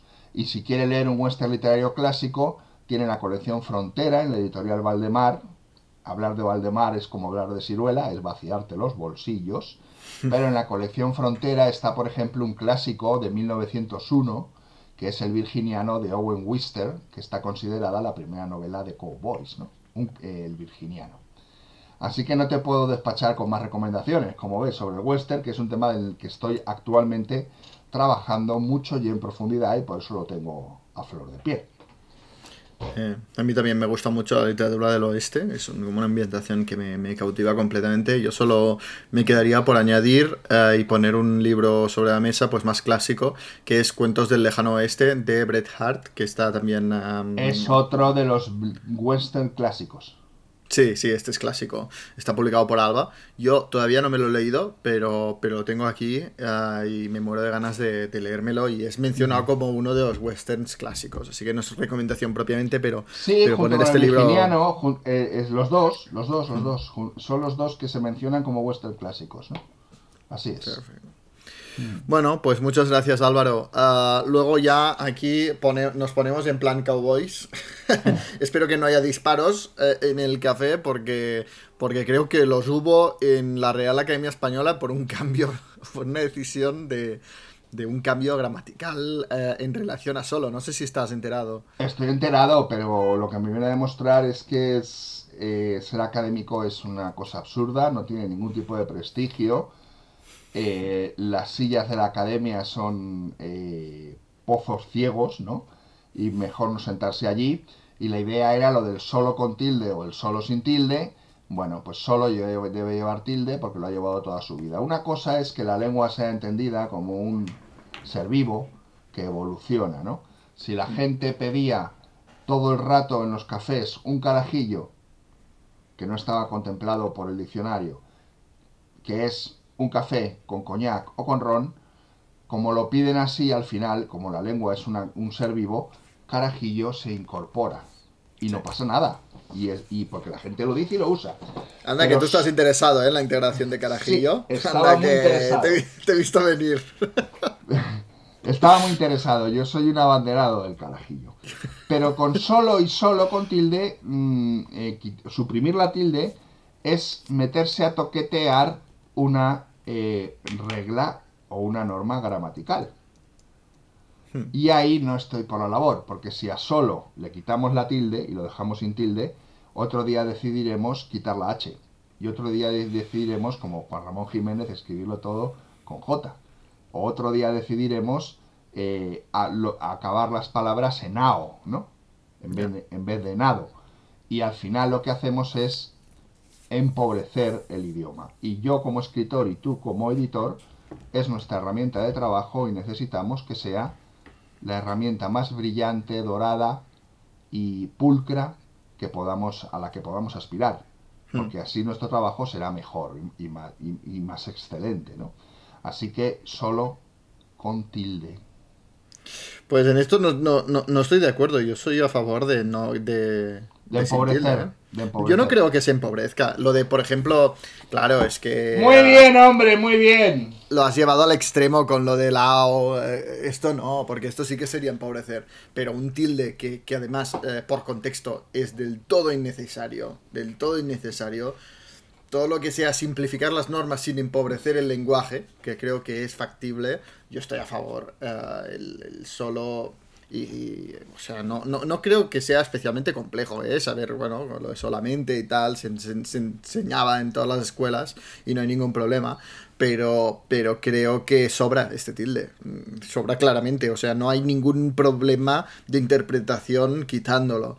Ah, pero lo que me sorprende es la, la- las posiciones tan firmes de trincheras que ha, que ha creado este debate. O sea, por favor, estamos hablando de un tilde y, la, y, y- y vas a Twitter y ves unas... Pero la gente insultándose y creo sinceramente que en el seno de la RAE también hubo gente así. Pero por favor, ¿de qué estamos hablando? Ya, ya, ya, es, es tremendo. Es, es una locura. Pero ahora le podemos pedir eh, al camarero ¿eh? Un carajillo. un café solo ¿Con tilde o sin? con una palmera. ¿Ese solo cómo iría? ¿Con tilde o sin tilde? Le estoy pidiendo un café solo con una palmera o un café solo, sin leche. O sea, un café que solo vaya acompañado con una palmera o un café solo. ¿Cómo va ese solo? Vale, así, sí, has cogido la expresión de café solo. Bueno, vale. Pero Es que... Jan Arimani desarmado de su teoría. Pero, pero que cuando tú lo dices, lo dices con tilde. O sea, tú al camarero no se lo vas a escribir, se lo vas a decir. Tienes este mismo problema en la vida real eh, cuando lo dices de forma oral. No sé, es que no. Yo leyendo nunca he tenido el problema interpretativo. Mm, mm. Bueno, en cualquier caso que esto demuestre, esto demuestre que yo creo que no es bueno, que es un poquito peligroso tocar las normas ortográficas. Porque como sí vamos que estamos a... de acuerdo que se tiene que ser conservador en cuanto. Claro, a vamos hacia una sociedad de borregos, de borregos, entonces todos nos expresaremos igual, que cuanto más fácil sea, mejor. Entonces, eh, bueno. No. No sé, no sé. Yo, yo- o sea, no tengo ningún problema si se pone tilde o sin. Si me lo hicieran decidir a mí, seguramente diría sin. Simplemente esto. Pero no. Pero es que, es que no sé, tampoco lo veo tan importante. Es que. Pero, pero ha sido impresionante el debate que ha abierto en redes sociales el tema del tilde y la gente defensora del tilde Pero claro, es que- saliendo es que- como por fin nos dan la razón. No sé, pero con un con un éxtasis que dices, pero madre mía, como que sé de qué estamos hablando, un tilde. Por favor, el tilde de la discordia.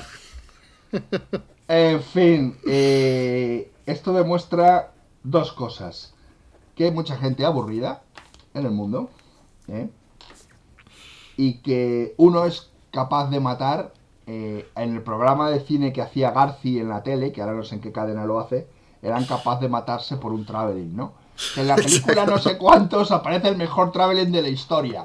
¡Que no! Y se remangaba uno. Y esto te lo demuestro en la calle.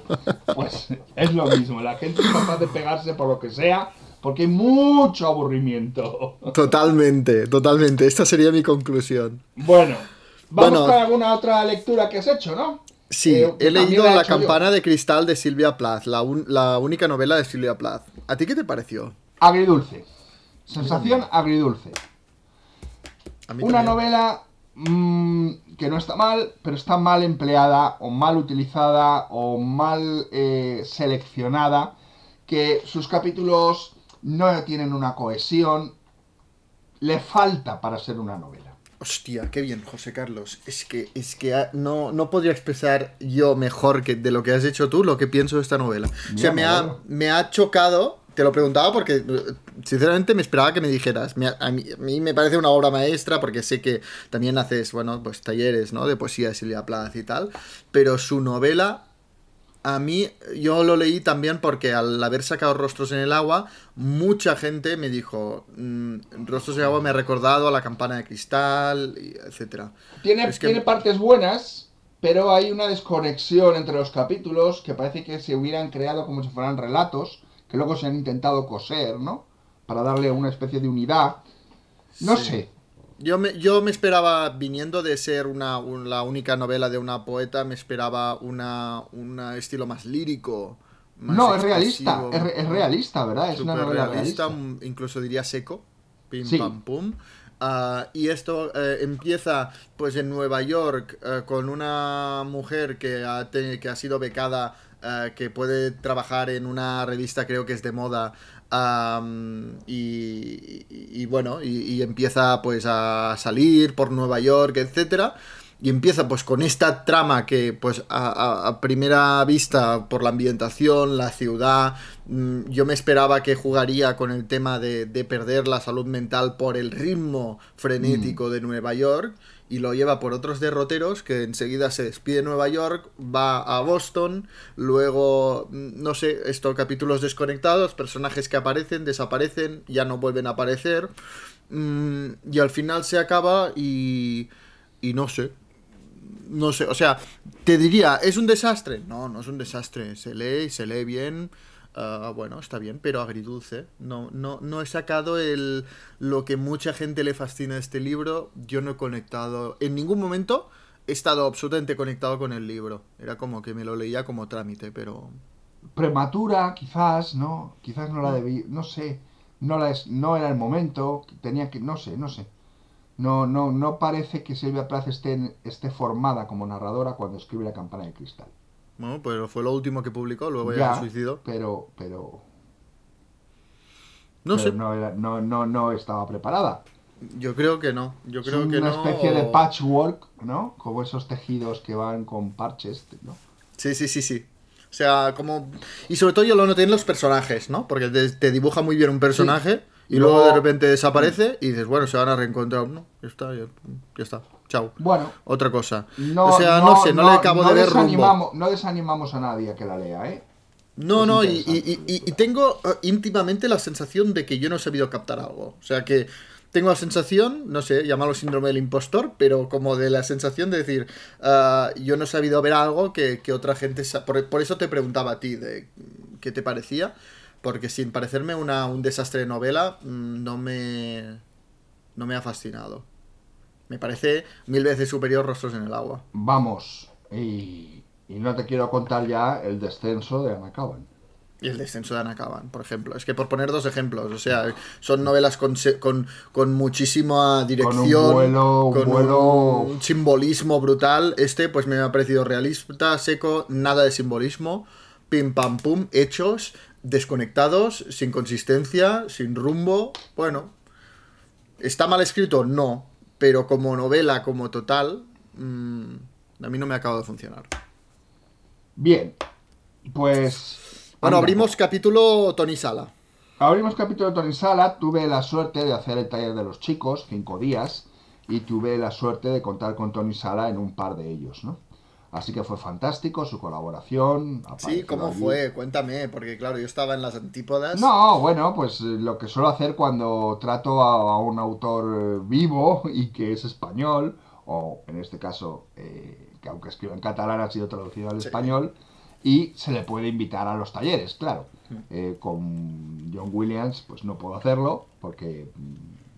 Por dos razones. Una, porque no es español, y y dos, otra porque implicaría una profanación de una tumba. ¿eh? O la Ouija. pero, pero bueno, o una, bueno, sí, una ouija también estaría bien. Eh, pero no se puede. Entonces, Tony Sala, pues nada, muy amable, participó en los dos talleres, nos contó cosas, le preguntó a la gente sobre los chicos y tal, ¿no? Y fue fantástico, la verdad que sí. Él está encantado, ¿eh? Qué bien, me alegro mucho. Bueno, pues esto viene al respecto de que me he leído Persecución. Persecución, ya desde aquí os la recomiendo. Me parece eh, un libro extraordinario. A mí me ha gustado más que los chicos, ¿para qué te voy a engañar? Los chicos Sí. me gustó mucho, pero Persecución me ha gustado todo. Va más allá. Una de las preguntas que se le hicieron a Tony Sala, creo que se le hice yo, fue si estaba preocupado por no ser políticamente correcto.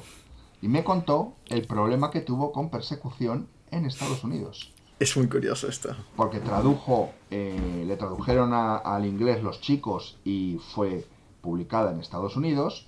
Y el editor tradujo persecución y estaba todo preparado para que persecución también fuera publicada en Estados Pero Unidos. derechos comprados, traducción hecha, todo, ¿eh? Todo hecho y pagado. Pero hay amigo en persecución, Tony Sala tiene la disparatada idea de matar a un negro. Se quedó sin edición en Estados Unidos por ese motivo. ¿Vivimos en un mundo de censura o no? Queridos amigos. ¿eh? Bueno, aparte de matar a un negro, que es lo de menos, ¿eh? pero fijaos cómo él le han jorobado. Eh, pero Bueno, es lo de menos, sobre le- todo eh, en una novela en la que empieza con el asesinato de una mujer. O sea, de, de tu pareja. O sea, eh, lo, lo tiene todo. Sí. Empieza con el asesinato Sí. de una mujer, luego matan a un negro y ya para qué vamos a seguir, ¿no? Porque ya, se mete en política también. Bueno, todo, todo. política, drogas, lo que os, mm, se os pase por la cabeza, ¿no? Pero fijaos qué curioso, ¿no? El hecho es que mata a un negro y eso no se puede publicar. Eh, ¿Por qué no se puede publicar? Esto es una censura. Yo le dije, mm, ¿no te preocupa que alguien de repente entre eh, a revisar desde el buenismo tus novelas, ¿no? Y esto nos llevó justo también al tema de lo de Roald Dahl, ¿no? Que se ha intentado revisar desde el buenismo, ¿no? Pero quiero hablar de persecución porque de lo de Roald Dahl y esto hablaremos después si nos da tiempo. Me parece un libro extraordinario que empieza con una frase de una potencia demoledora, ¿no? Eh, ahora no me acuerdo exactamente cómo es, pero viene a decir que estuvo, cuenta, ¿no? Eh, la mujer, estuve con un hombre no sé cuánto tiempo, un año, ¿no? Y Sí. me dijo que había matado a, a una A su mujer. ¿no? A su mujer. Eh, y ahí empieza el asunto, ¿no? La novela me gusta la idea porque está estructurada a través de los monólogos de muy pocos personajes protagonistas. En concreto, y si no recuerdo mal, dos mujeres y dos hombres. Y de los dos hombres, uno es como lo denominaría personaje auxiliar, que es Mercury, que es un drogadicto, un criminal, ¿no? Pero es un personaje auxiliar que lo que hace es eh, dar un contrapunto. Hmm. Porque lo que aquí importa es el discurso de Albert Jordi, el discurso de Elia y el discurso de Teresa, Hmm. que son las otras protagonistas del libro. Y está muy bien construido el asunto de este Mercury que es, es que pone de los nervios, ¿no? Es un tío al que cogerías y le darías de cachiporrazos. Es el, es el Mickey de. O sea, lo que Mickey eran los chicos es Mercury en esta sí, novela. pero corregido y aumentado. ¿eh? Sí, todo, todo en persecución lo lleva más allá. Me parece una gran novela, me parece un libro realmente mm, meritorio y que debería pasar a los anales de la historia de la literatura, de este país por lo menos. No ya en catalán, sino... Sí, sí, ¿eh? de la. De la li- lo- mira, lo voy a decir bien. Lo que se denominan, que ya se han quitado en muchas, en muchas, eh, en muchas universidades, lo que se denominan las literaturas peninsulares. Incluye la portuguesa, la gallega, la vasca, la Y la andorrana. la- la andorrana, o sea, las peninsulares, ¿no? Así no hablamos de un país en concreto, sino de las diferentes variedades, ¿no? Totalmente. A mí me parece que es persecución que no esté en ningún... O sea, me parece un escándalo. ¿Verdad? Es que le digo, ¿cómo puede ser que nadie lo haya traducido al castellano? No sé, es que no, no entendía. A mí, ah, y, y- una de las cosas que me enamora más de, de la literatura de Tony Sala, que creo que lo lleva también más allá en persecución, es el que lo comentábamos antes de entrar en la cafetería, es ah, la- el monólogo interior, el, el flujo de conciencia llevado al extremo hasta el punto de que se mezcla con la realidad. Hay un momento, por ejemplo, en la que la protagonista ah, se encuentra al, al vecino de Albert Jordi, un estudiante, un joven, que le empieza a hablar, pero, o sea, le empieza a hablar, pero páginas y páginas de monólogo que le empieza a contar su vida. Y tú como lector dices, es verosímil que te encuentres al, al vecino de tu pareja y te empiece a, a hablar de todo. Del estado del país, de su padre, de su abuelo, de los negocios, de no sé qué, sin parar. No, no, o sea, no es verosímil. Lo que pasa es que es que el mundo interior de los pensamientos de los personajes se mezcla con el real y al final ya no sabes, Eso como en Pedro Páramo con los muertos y los vivos, pues en persecución no sabes dónde empieza y dónde acaba el espejismo, la obsesión, la alucinación y la realidad, o sea, es todo... Eh, eh, eh, esa mezcla, por ejemplo, Mercury la demuestra, la, la muestra muy claramente Cuando con la nieve, la nieve en Cataluña, la nieve en la zona costera, ¿no? Eh, Que es, Sí. es que va puesto de cocaína y cuando eh, para en una en una área de servicio y mientras está tomando algo llega un autobús de turistas a los cuales ve como animales. Y ese gorrión que se llama Mark, que, se le, que tiene un gorrión imaginario, ¿no? Sí. Es una pasada. De Es, es verdad, impresionante las imágenes que hace. que es- leedla, leedla porque es muy buena. Es Jo, qué bien que te haya gustado porque pensaba en ti cuando lo editaba, ¿eh? Es decir, Sí, es sí, que no me esto José. Carlos es, es- es lo que le gusta, es, literatura en mayúsculas. Sí, Yo- sin duda, sin duda, sin duda. Así Y que me, leedla. y me lleva también a temporada huracanes de Fernanda Melchor, ¿no? Sí. Fernanda Melchor y Tony Sala son dos autores que se pueden encontrar muchos, muchos paralelismos ahí. Y además tiene un sorprendente final. Ah, el final, ¿qué te pareció? Eh, Me parece genial. Te chocó, ¿no? Sí, me parece... No, no, pero muy claro, muy claro. Está muy claro el final, aunque sea sorprendente. Qué bueno. Bueno, una alegría. Una alegría, una más de las que nos ofrece Trotalibros. Bien. Eh, aunque a mí si a veces me ofreciera un jamón, también me daría Sí. una alegría. Te iba a decir luego, después de hablar así de Tony Sala, ya te pasaré lo tuyo. en un sobre, al, a- a- al estilo partido político. Bueno, en un sobre solo caben unas pocas lonchas. Ah, vamos a, a más preguntas, esta vez de, de Basilio. Adelante. Hola, soy Basilio, soy de Madrid, aunque os escucho desde Burdeos, que es donde vivo. Eh, os quería preguntar por autores eh, con, que tienen obras en las que hay que hacer un acto de fe. ¿Qué quiero decir con eso? Pues a William Foster Wallace hay momentos en los que uno, a mitad de lectura, tiene que creer en él, eso lo decís además vosotros, y tiene que, esforzarse por, por eh, saber que esto va a llevar a, a algún puerto, ¿no? Esto mismo a mí me pasó, por ejemplo, con Bajo el volcán de Malcolm Lowry o con algunas obras de Virginia Woolf o Faulkner. Entonces, eh, pero por ejemplo, Solenoide me, me ha costado mucho y, y no le, la tengo a medias. Entonces, me gustaría pediros, pues eso, eh, consejos de autores en los que haya que confiar o tener fe de que el goce estético va a merecer el esfuerzo dedicado. Muchas gracias, un saludo. Bueno, muchas gracias, Basilio. Ah, me encanta la pregunta. Bueno, Basilio eh, de Burdeos ha dicho, ¿no? Ha Sí. dicho de Burdeos, ¿no? Sí. Eh, En Bordeos. le voy a conocer personalmente, bueno, personalmente, virtualmente en breve, porque está apuntado a el taller del infierno que Mm. tengo en breve. Eh, bueno, Bueno, pues mira, la Divina Comedia sería un buen ejemplo. sería un buen ejemplo para tener, para tener fe. Sí. Bueno, entiendo lo que dice de Foster Wallace, porque hay que tener fe hasta llegar a la página 300 y pico, ¿no? Esto es relativo, o sea, yo, yo no leo a Foster Wallace eh, teniendo fe en que la cosa se va a cuadrar o se va a arreglar. A mí no, a mí me gusta desde el principio, ¿no? Pero bueno, entiendo la pregunta, ¿no? Autores en los que hay que tener fe de que el goce estético va a merecer la pena, ¿no? Pues mira, Robert Walser es uno, ¿eh? Eh, bastante, además bastante importante. Eh, mm, mm, mm, tenía varios en la cabeza, pero se me han ido. Robert Walser es Hielo de uno. Ana Caban. Ana Caban es otro. Eso es otra autora. Eh, incluso eh, yo te diría que Cartarescu. Si le está costando Solenoide, yo creo que debería proseguir, porque luego Solenoide se convierte en un todo, ¿no? Que tiene todo su. todo, to- to- o sea, todo queda aclarado, todo queda explicado, o más o menos, y so- no todo, pero casi, y sobre todo que Solenoide es una novela que conforma una totalidad, ¿no? Entonces, si no la, si no la terminas, mm, pierdes mucho, desde luego, ¿no? Eh, pero no creo que Cartarescu sea un autor en el que hay que tener, que sea un salto de fe, que digas, no me estoy enterando, me está aburriendo, pero voy a seguir porque esto luego va a mejorar, ¿no?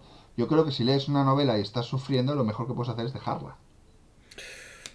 Bueno, no sé. Yo, yo me obligo al menos a llegar hasta la mitad, ¿no? Porque muchas veces libros que habría dejado eh, en el tercer capítulo al quinto empieza a encajar todo. Bueno, Mm. lo que decíamos, La broma infinita es un muy, muy buen ejemplo de esto. Sí que es cierto que disfrutas desde el primer momento porque la forma de narrar de Foster Wallace es absolutamente brillante, pero sí que seguramente me lo oyó a mí, ¿eh? Esto de, de- del salto de fe, porque eh, hice un vídeo con consejos para leer La broma infinita y uno de los consejos es decir, confía en David Foster Wallace, porque sí que al principio te va presentando muchos personajes, tienes la sensación de que mm, nada está conectado y, todo va sin rumbo, ¿no? Y te va introduciendo y más, más, más, personajes y puedes agobiarte y decir, pues lo dejo. Pero si en cambio tú, tú ah, haces, ¿no? Un, un- salto de fe con Foster Wallace y decir, no, me, va a tener todo un sentido global, sigue, ¿no?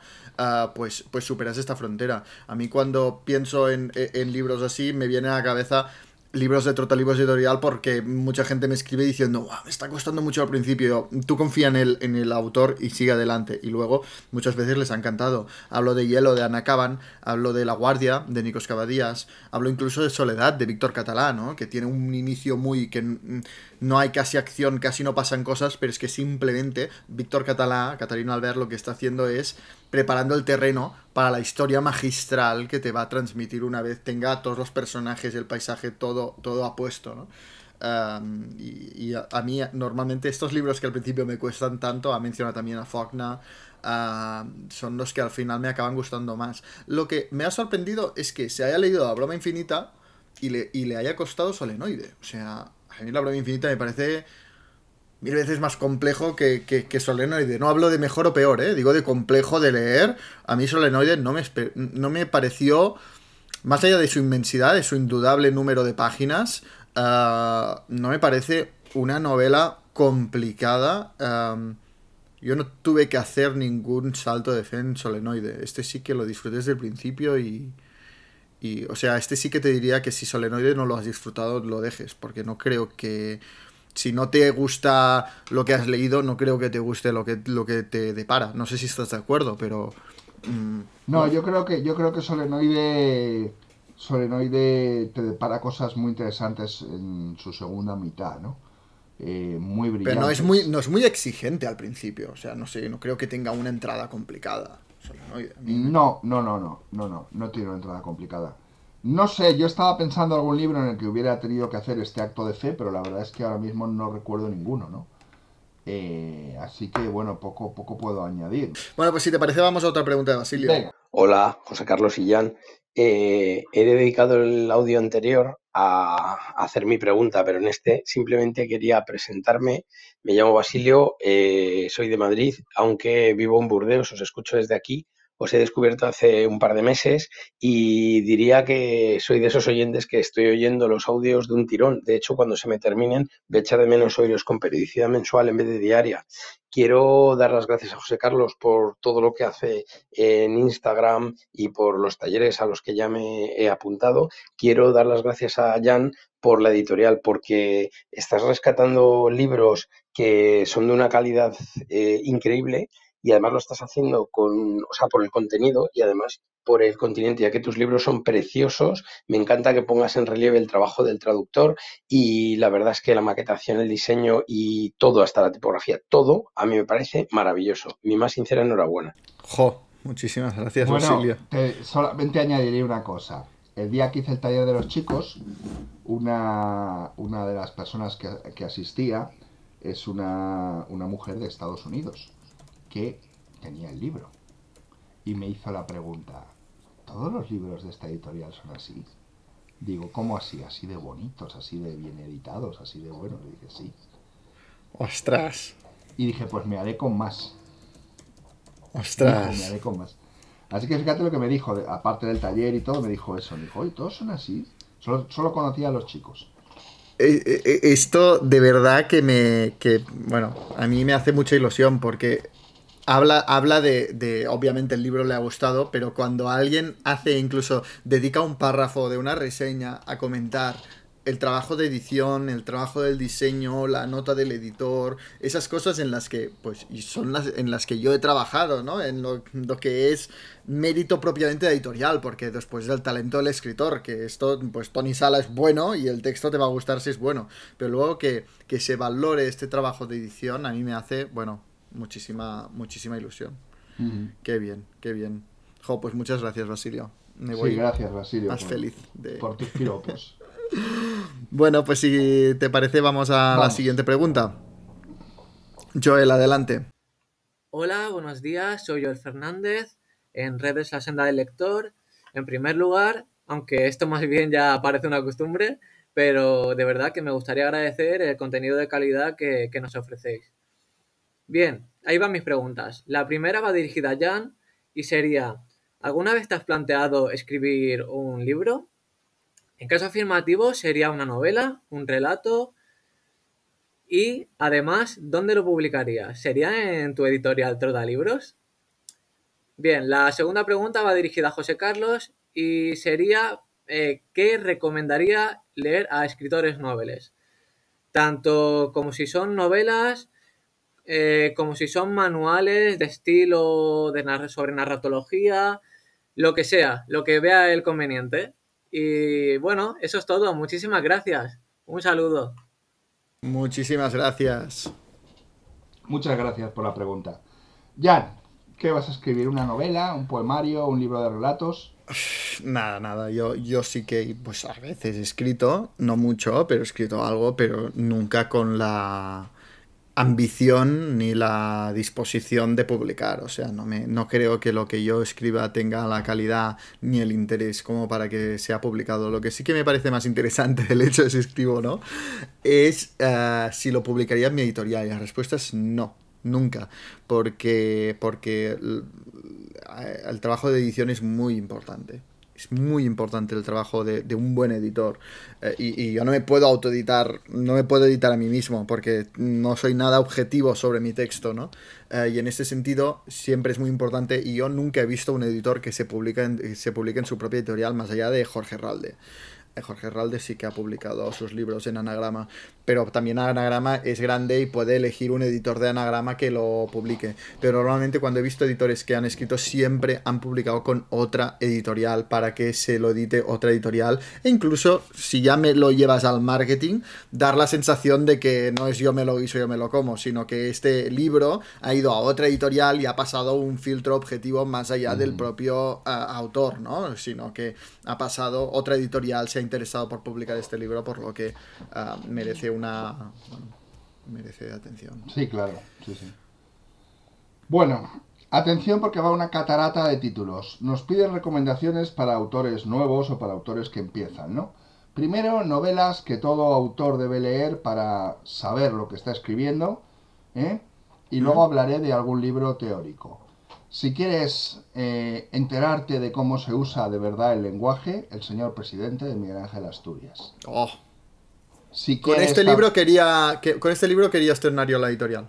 Mira, si quieres enterarte de cómo se usa el ritmo del lenguaje, Tala de Thomas Berger.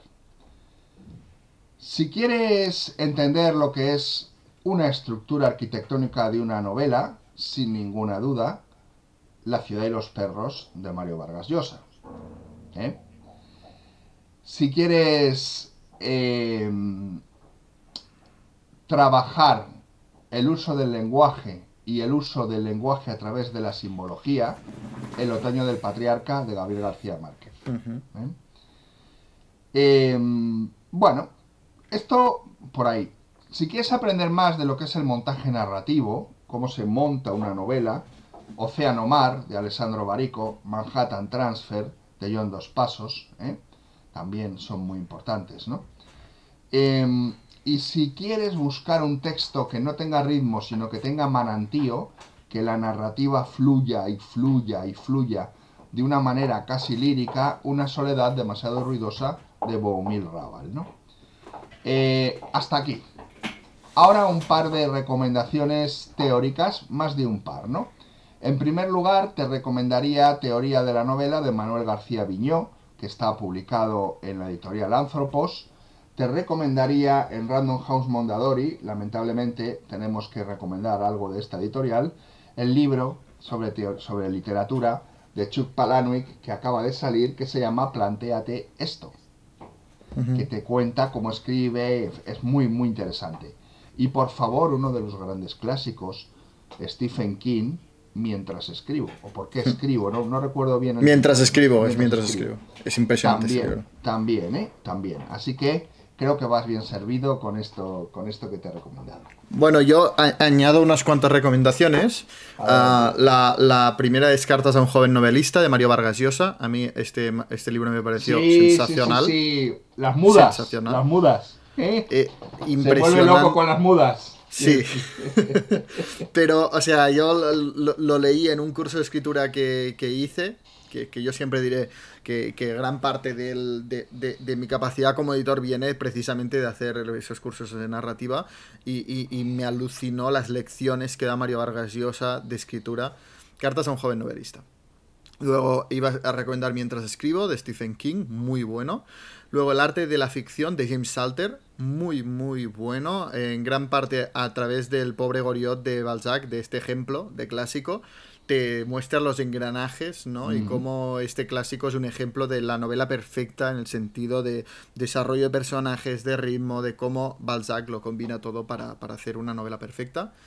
Y luego una recomendación, así, pues más divertida, pero que me parece muy pertinente, porque cuando recibes un manuscrito siempre ves los mismos errores, ¿no? Los errores que, gran parte de los escritores noveles cometen y que quizá leyendo pues a García Márquez y leyendo cartas de un joven novelista y todo esto, pues quizá se te escapan, es Cómo no escribir una novela, de Howard Mittelmark y Sandra Newman, publicado en Sage Barral.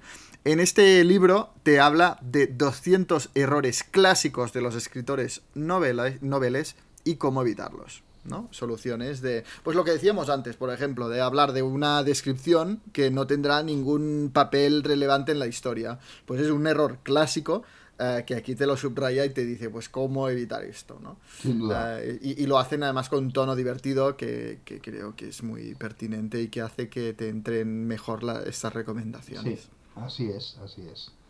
Bueno, pues yo creo que lo hemos despachado a gusto al hombre. No, no, pero, pero que vuelve como un boomerang. Hay otra pregunta de Basilio. Adelante, Venga. Basilio. Hola, soy Basilio otra vez, eh, desde Burdeos. Quería haceros una consulta concretamente a José Carlos eh, para resolver una discrepancia. Estoy bastante seguro de haber oído en uno de los primeros episodios, esto es lo que tiene tirar de meroteca y oírlos seguidos, que no sé por qué decía que no le había gustado El mar de John Banville y recomendaba unos relatos de Copérnico, creo, o de Kepler. Eh, y posteriormente le he oído dos veces decir que le gusta, que es una obra maestra.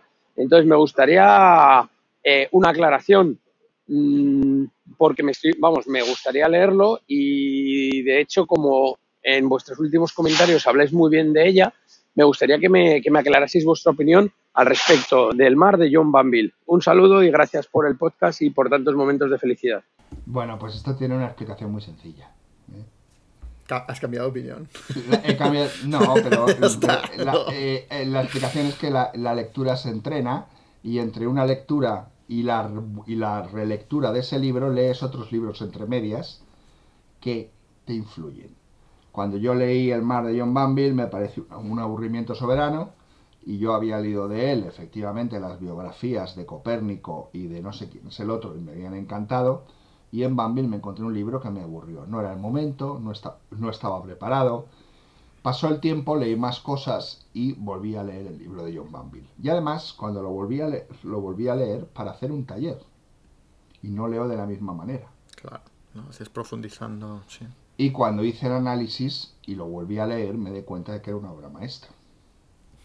El otro día me preguntaban en Instagram en sentido contrario, porque me pasó con Eli Shafak y con mis 10 últimos minutos de vida en este extraño mundo. Que no te gusta nada. Que dije que al principio me- en, en la Eurocopa Literaria tuve que seleccionar eh, autores para jugar por Turquía, de esto hace tiempo, eh, la Eurocopa fue hace ya tiempo, Sí. hace ya años, y entonces en uno de ellos hablaba del libro de Eric Shafak porque me había parecido una propuesta interesante y me había parecido un planteamiento original.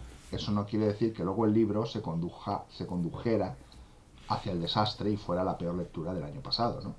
También porque luego hice un taller y al analizarlo descubrí que era una porquería. O sea, mis criterios varían, eh, no tengo la verdad absoluta, eh, es una cuestión de criterio, tengo un criterio literario conformado muy serio, pero a veces me pasan estas cosas, porque la lectura se entrena y la lectura se ve influida por los libros que hay en medio de una lectura y una relectura. En Mm. este caso, Banville creció y Shafak me demostró ser un fiasco. Y siento a los que se compraron a Shafak porque en principio me pareció bien y me alegro por los que ahora se vayan a comprar a Banville que acaba de publicar novela y fijaos lo que os digo. Tanto me gustó el mar que estoy como loco por leer la novela nueva de John Banville porque creo que este tío es una pasada de escritor. Ujú. Y sí, sí, yo yo no he leído Banville todavía, ah, pero, pero a mí incluso me suena que, que lo comentaste. De cuando leíste El Mar, dijiste, ah, la primera vez que lo leí no me había gustado y ahora en esa relectura, o sea, no sé por qué a mí me sonaba, ¿eh? Ujú. quizá lo hablamos tú y yo en privado. Pero, pero bueno, sí, es que vamos cambiando. Yo, por ejemplo, en su momento, cuando leí clásicos como Moby Dick o incluso Los Hermanos Karamazov, no me acabaron de convencer. Yo creo que, claro, esto lo leí. A mí pues, con Moby Dick siempre me ha parecido un soberano aburrimiento. A mí me lo pareció digo desde esto. mi última lectura de Moby Dick con 19 años. Esto, yo tenía esta misma edad, 19, Claro. 18 años, eh, leí estos dos libros y claro, por ejemplo, Los Hermanos Karamazov hay una parte, una carga filosófica impresionante. Oh, durísima, de- y, y- y teológica y tal, que, que en ese momento yo veo mm, eh, mi reseña de los hermanos Karamazov y digo, mm, esto me aburrió bastante, pero después de haber leído, por ejemplo, la Divina, la Divina Comedia, que también tiene una gran carga teológica y haberlo disfrutado, yo pienso, creo que si ahora le, eh, leyera los hermanos Karamazov, lo disfrutaría completamente, ya no solo las partes narrativas, sino también la filosófica. Pero totalmente tenlo por seguro, siempre y cuando no, no lo leyeras en la edición de cátedra, que es... No, en eh, catalán, lo leí es- en catalán. debe, debe estar patrocinada por, por la Confederación Óptica de España, ¿no? Patrocinio. Qué Porque bueno. es una cosa de letra de pulga y además, algo peor, páginas que transparentan su reverso. ¿Vale? O sea, hay un momento que ya no sabes si estás leyendo los hermanos Karamazov o te estás tomando una sopa de letras. Sales de este libro directo a la óptica si ya no llevabas a gafas. Así porque- que, que es un gran libro, pero por favor, lo digo muy en serio, ¿eh? Necesita a los hermanos Karamazov que lo leáis en una edición que le dé aire, que el texto respire, porque es que si no es imposible. No, no, no, no lo oí en esta edición. Pero también Moby Dick, eh, las partes pues que habla de las partes de la ballena y todo esto me aburrieron soberana- soberanamente, incluso la historia tampoco me pareció nada. Bueno, para mí fue como una decepción en aquel momento. Pero luego, hablando con María de Cumbres Clásicas, que es uno de sus clásicos favoritos, te comenta cosas que dices, ostras, yo creo que si lo leyera ahora sabría apreciar Claro, todas es que yo de cosas, hecho ¿no? pienso volverlo a leer, ¿no? Ahora no tengo tiempo, pero, pero Y no como- puedo y- y- tener esa, esa cosa clavada como que... No, no, lo volver leer. Exacto. Y como, y como tú dices, hay otras que es al revés. Yo La Sombra del Viento lo leí con 16 años por ahí, me encantó en ese momento, y luego, no sé si fue cuando murió Carlos Ruiz Zafón o cuando sacó la última parte de su tetralogía, dije, ay mira, me voy a releer La Sombra del Viento. Y lo releí y le vi todas las costuras, le vi todas las incoherencias, lo, lo vi repleto de lugares comunes, lo que decíamos, eh, y no me gustó, y no me gustó nada. Y dije, ¿cómo la he cagado releyendo este libro? Porque ¿Cómo el la he gusto, cagado? el criterio y el gusto Claro, se entrenan, se forman con los años y se nutren de lecturas.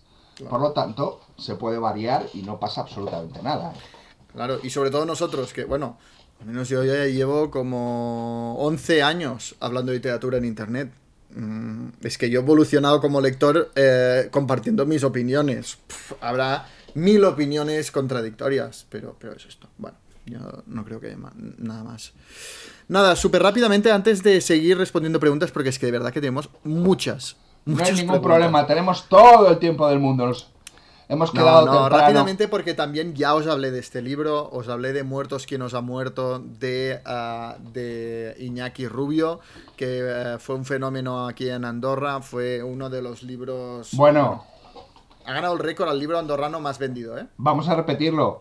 Yo torturaba a Jan en los primeros cafés con esto, ¿no? Que yo lo decía mal, ¿no? Yo le decía, muerto, si estás muerto, levántate y tal. Y se me quedaba mirando y decía, este tío está chiflado.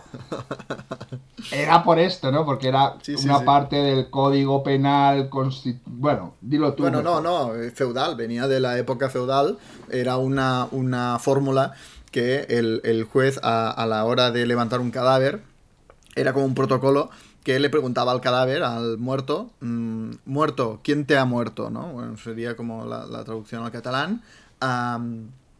y, le, eh, y le hacía esta pregunta, si no respondía, se la volvía a hacer, y si no respondía, es que estaba muerto. Es que estaba ¿No? ¿Qué dices? Bueno, no sé. A ver, si está muerto, mm, hay otras formas de saber si está muerto, pero quizás está durmiendo, ¿me entiendes? Pues yo lo vi esto en un, ¿quién te ha documental, en un documental hace años y se me quedó grabado, ¿no? Y Ah, efectivamente, bueno. le puedes preguntar y puede estar durmiendo. O puede estar de Claro, cuerda. claro, y ya está. Luego levantas el cadáver y lo entierras, ¿te imaginas? Ah, bueno, nada. ¿Esto qué simplemente- es? ¿Un, ca- un carrere andorrano? Eh, ¿Esto qué es, este libro? Porque yo tengo unas ganas de leerlo tremendas. No lo voy a poder leer. Sí. No va a salir en... en- en- Precisamente lo que, lo que vengo a decir aquí es que hoy ha salido Muertos quien nos ha muerto en castellano. Oh. Traducido por David Galvez en Medusa Editorial, una editorial también de aquí Andorra, de unos compañeros. Oh, qué bueno, pues a la Y- lista de deseos de, de, de Amazon, porque tengo una lista de deseos en Amazon, porque no sé dónde apuntar los libros, y ahí los voy metiendo y luego abro la lista y digo, venga, voy a comprar estos y apunto, ¿no? Es una crónica genial, además imitando el, el estilo de autores como Lauren Binet o Eric Bouillard. Son de estos que se adentran a la historia de una forma apasionada, con ritmo narrativo, en, en eso de que está en, en- en- en la frontera entre la ficción y la crónica histórica, sobre la, la última condena de muerte que hubo en Andorra. Qué. Y una, y un poco la, la idea, eh, y, y creo que el subtítulo del libro es Crónica de un doble crimen, en el sentido de que el primer crimen es el que comete el condenado a muerte. Y el otro es del Estado. Y el segundo crimen es la propia condena de muerte, ¿no? Porque ves realmente mucha injusticia que se, que se alineó para llegar a, a- a la condena de muerte. Y también juega un poco con la idea de la Andorra de antes y la Andorra de después de esta condena de muerte, porque esta condena de muerte abrirá un poco la Andorra moderna, abierta, em, y dejará atrás la Andorra pues feudal, ¿no? De muertos quien nos ha muerto. Sí, sí. Ah, recomendaros muchísimo este libro ahora que salió en castellano. Simplemente era un recordatorio porque yo ya me lo leí, os hablé de este libro, pero os dije de momento solo está en catalán. Felicidad Muchos me absoluta me das. Muchos me preguntáis por recomendaciones de literatura andorrana. Y, y este sin duda me parece un libro que vale muchísimo la pena ah, descubrir de las letras andorranas. Felicidad absoluta. O sea, me, me ha hecho muy feliz saber esta noticia. Sí, sí, sí. Ha sido un logro de, de Editorial Medusa. Luego ya sabes que la gente me este dirá que porque hablo de Amazon y no voy a comprar a pequeñas librerías. Ya lo comenté, ¿no? Ya lo comenté. Si me vas a pagar la multa por entrar en el centro de Madrid, si me vas a pagar el transporte público y si me vas a poner hielo y luego me vas a dar un masaje en la rodilla, entonces no te preocupes que iré. Pero recuerda que hay muchas librerías con página web y envíos. Lo ¿eh? recuerdo, lo recuerdo, lo tengo en cuenta y ya pedimos a, a una, especialmente mi hermana, ha centralizado todas las peticiones eh, online a una librería de Madrid, eh, donde yo una vez presenté el- un libro de una persona y quedamos tan encantados que siempre le pedimos a esa librería. ¿Y qué Ah, pues perfecto. librería es? Pues es que no me acuerdo. ¿vale? O la, la librería Girasol no te cae cerca. Es que a mí esta librería tengo que ir porque me encanta. Girasol está muy lejos. Ah, vale. Está Muy lejos. Vale, Eh, vale. no, la librería es, es Crazy Mary. La librería Ah, me encanta. Me encanta. Qué bonito. Bien. Vale, perfecto. Pues eh, después de este paréntesis, seguimos con las preguntas. Vamos. Adelante. Hola Jan y hola José Carlos. Primero que nada agradecerles mucho por este podcast que tanto entretiene y tanto informa. Y bueno, eh, sería para preguntarles por literatura escrita por personas anónimas. Se me ocurre tal vez los ejemplos más famosos, eh, que sería Lazarillo de Tormes, creo, y bueno, este, el cuento de Charazada, pues, eh, Las Mil y Una Noches. Eh, ¿qué más libros conocen con esa característica que no se conozca el autor y que pueda recomendar? Muchas gracias. Dani José Carlos, eh, Juan desde Colombia nuevamente. Esta ocasión es un mensaje para Jan, que ya en junio empieza su lectura de autores negros. Eh, se me está, pues no sé si tiene el rastro de un escritor, de dos escritores colombianos que también son negros, Manuel Zapata Olivella y Arnoldo Palacios. Es interesante también escuchar voces afro, pero también latinas. Y en ocasión del primero recomiendo mucho el libro Pasión Vagabunda, que es un viaje desde Colombia a los Estados Unidos y las diferentes experiencias afros. Saludos a los dos. Oh, muchísimas gracias. Am, textos anónimos. Bueno, pues eh, tú tienes algo que decir porque si no te voy a pisar uno. Bueno, sí, creo que sí. El único que se me ha ocurrido ahora mismo, la epopeya de, de Gilgamesh. que Ah, no vale, bueno, lo iba a mencionar, pero no, el que te iba a pisar es el texto anónimo de Sir Gawain y el Caballero Verde que fascinó a Tolkien mucho. Por eso te Ah, pues te- no lo que- conocía, sinceramente. ¿eh? Pensé que te lo iba, te lo iba. No, de no, hecho, no, no lo de conocía. hecho, de hecho, se encargó Tolkien de la edición de este manuscrito, ¿no? De, del ciclo artúrico. Así Vaya. que ahí tienes un texto anónimo. Luego tenemos Lanzarote del Lago, ¿no? También, que es otro de los grandes textos anónimos. eh, y todo lo relacionado con la búsqueda del Santo Grial. Hay varios libros sobre el Santo Grial que son anónimos. Y cómo no, eh, este tan famoso que yo pronuncio mal, ¿no? Beowulf. Beowulf. A Beowulf, sí. Eh, también Que es- también fascinó a Tolkien. Ah, mira, no lo sabía eso. No lo sabía. Eh, por supuesto está el Lazarillo de Tormes, ¿no? Que ya lo ha mencionado él. Y luego el gran libro, el gran libro de caballerías, el Amadís de Gaula. Por Dios. Ah, claro. Qué grande es. Y el Cantar de Roldán, que también es anónimo. Igual que el Cantar del Cid o el poema del Cid. Eh, y ya no recuerdo muchos más, ¿no? Eh, no, no, ya, ya. Uf. Ya he dicho muchos, he hecho un esfuerzo memorístico. Sí, no, no, tela, porque es, es raro, o sea, libros que se, que, se publicaron en seudónimo, muchos, pero directamente anónimo, no, wow, es un reto, ¿eh? Es un reto. Bueno, pues yo creo que estos son interesantes. Sobre todo, sí, desde sí. luego, propongo una lectura eh, que haga primero el, el cantar de Roldán y luego lea el poema del Cid, para que vean las eh, diferencias y las coincidencias, que son muy interesantes, ¿no? Bueno, y agradecerle la- sus recomendaciones de Oh, sí. autores negros eh, colombianos, porque la verdad es que siempre tiró hacia lo anglosajón y lo francés, y eh, me falta eh, descubrir escritores, escritores negros pues en español, sean pues de Colombia, de España, etcétera. Algo que no tiene nada que ver con esto, ¿eh? pero que me, me sorprendió mucho fue descubrir que Alexandre Dumas era negro. Ah, bueno, ya, ya. Ay, yo bueno, no era, era, era criollo, ¿no? Era Sí, sí, era criollo, sí, sí. Ah, sí. Bueno, yo, no- yo no tenía ni idea, fue, fue una, una sorpresa. Me dijeron, ah, no sabías. Y yo, ¿qué, qué, qué? Tuve que buscarlo y todo. Bueno, pues Bien. muchísimas gracias. Ah, vamos a la siguiente, si te parece. Venga. Marta, adelante. Hola, saludos desde la Ciudad de México. Mi nombre es Marta. Antes que nada quiero decir gracias, gracias de corazón. Creo que ustedes ahí sentaditos, haciendo refunfuñar a ese mesero en este maravilloso café de Mendel, no se dan cuenta de todos los otros lugares en los que están. Al menos a mí me han acompañado en el tráfico, cocinando y en mis horas de insomnio. También quiero que sepan que han sido esta bocanada de buen rato en algunas situaciones difíciles que he pasado últimamente. Así que haciendo la de antidía de San Valentín, me gustaría que hicieran algunas recomendaciones de libros sobre divorcios. Tal vez algunos escándalos, me vendría bien alguno en lo que implique un inicio de una, de una nueva etapa, eh, una transformación en la vida, tal vez algunos duros desastrosos para evitar hacer cosas o algunos con buenas lecciones.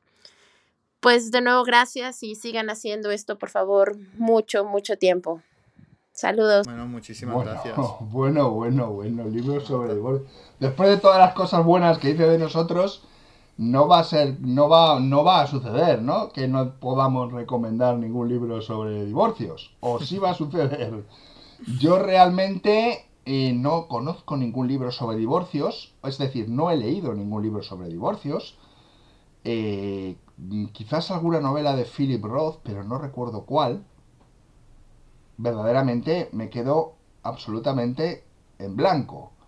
Eh, Estás fuera de juego, ¿eh? Totalmente fuera de juego. Es que es un tema que no, que no, que no. Y los que me vienen a la cabeza son infraliteratura. Ojo con esto también, ¿eh? ¿Vale? Hay libros, pero bueno, no sé.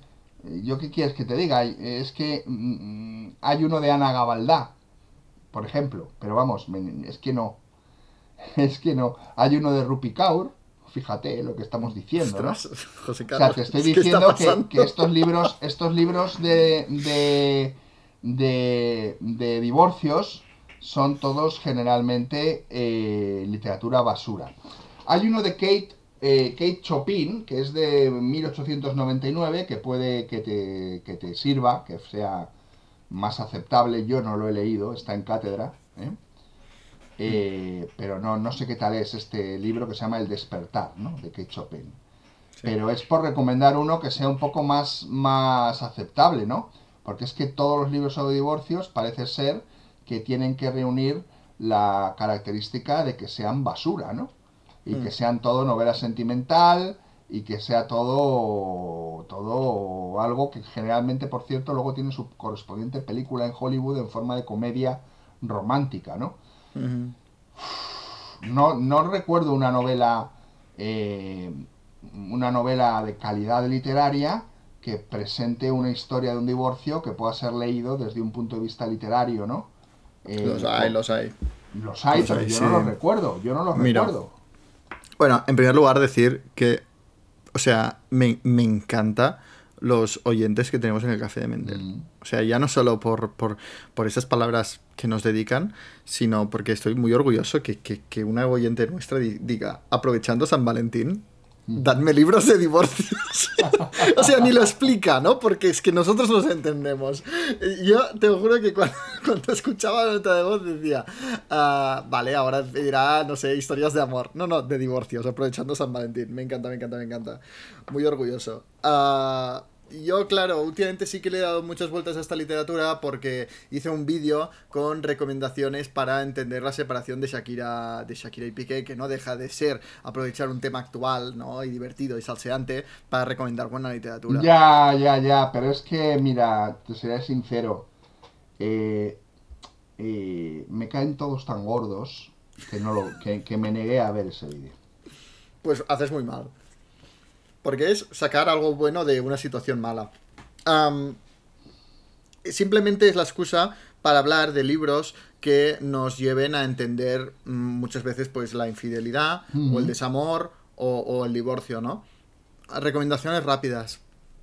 El Sermón del Fuego, publicado en Asteroide, nos habla de, de una infidelidad, pero desde la perspectiva, uno, femenina, cosa que tampoco se ha escrito tanto, eh, y dos, la infidelidad mm, más que carnal, más que del sexo, sino la infidelidad en el sentido de qué ha pasado con nuestro matrimonio, ya no somos lo que éramos y cómo mm, pues me he ido fijando en otra persona fuera del matrimonio y, y siento que te estoy traicionando porque ya no te quiero a ti, ¿no? Eh, habla mucho de esta de esta sensación.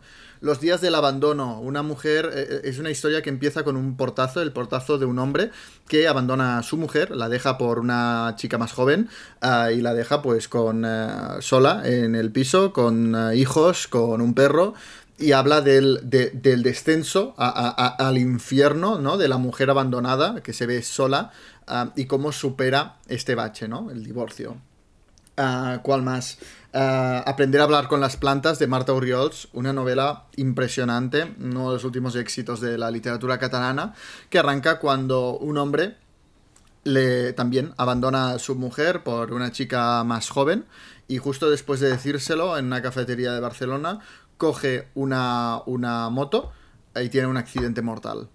Y, va de cómo el proceso en, el que la, la mujer supera y gestiona este doble abandono, ¿no? Porque por un lado la había abandonado y le había confesado pues que tenía un amante y que la dejaba por su amante, y por el otro, justo después, tiene que pasar el, duelo, ¿no? El, segundo abandono porque, porque se muere el hombre.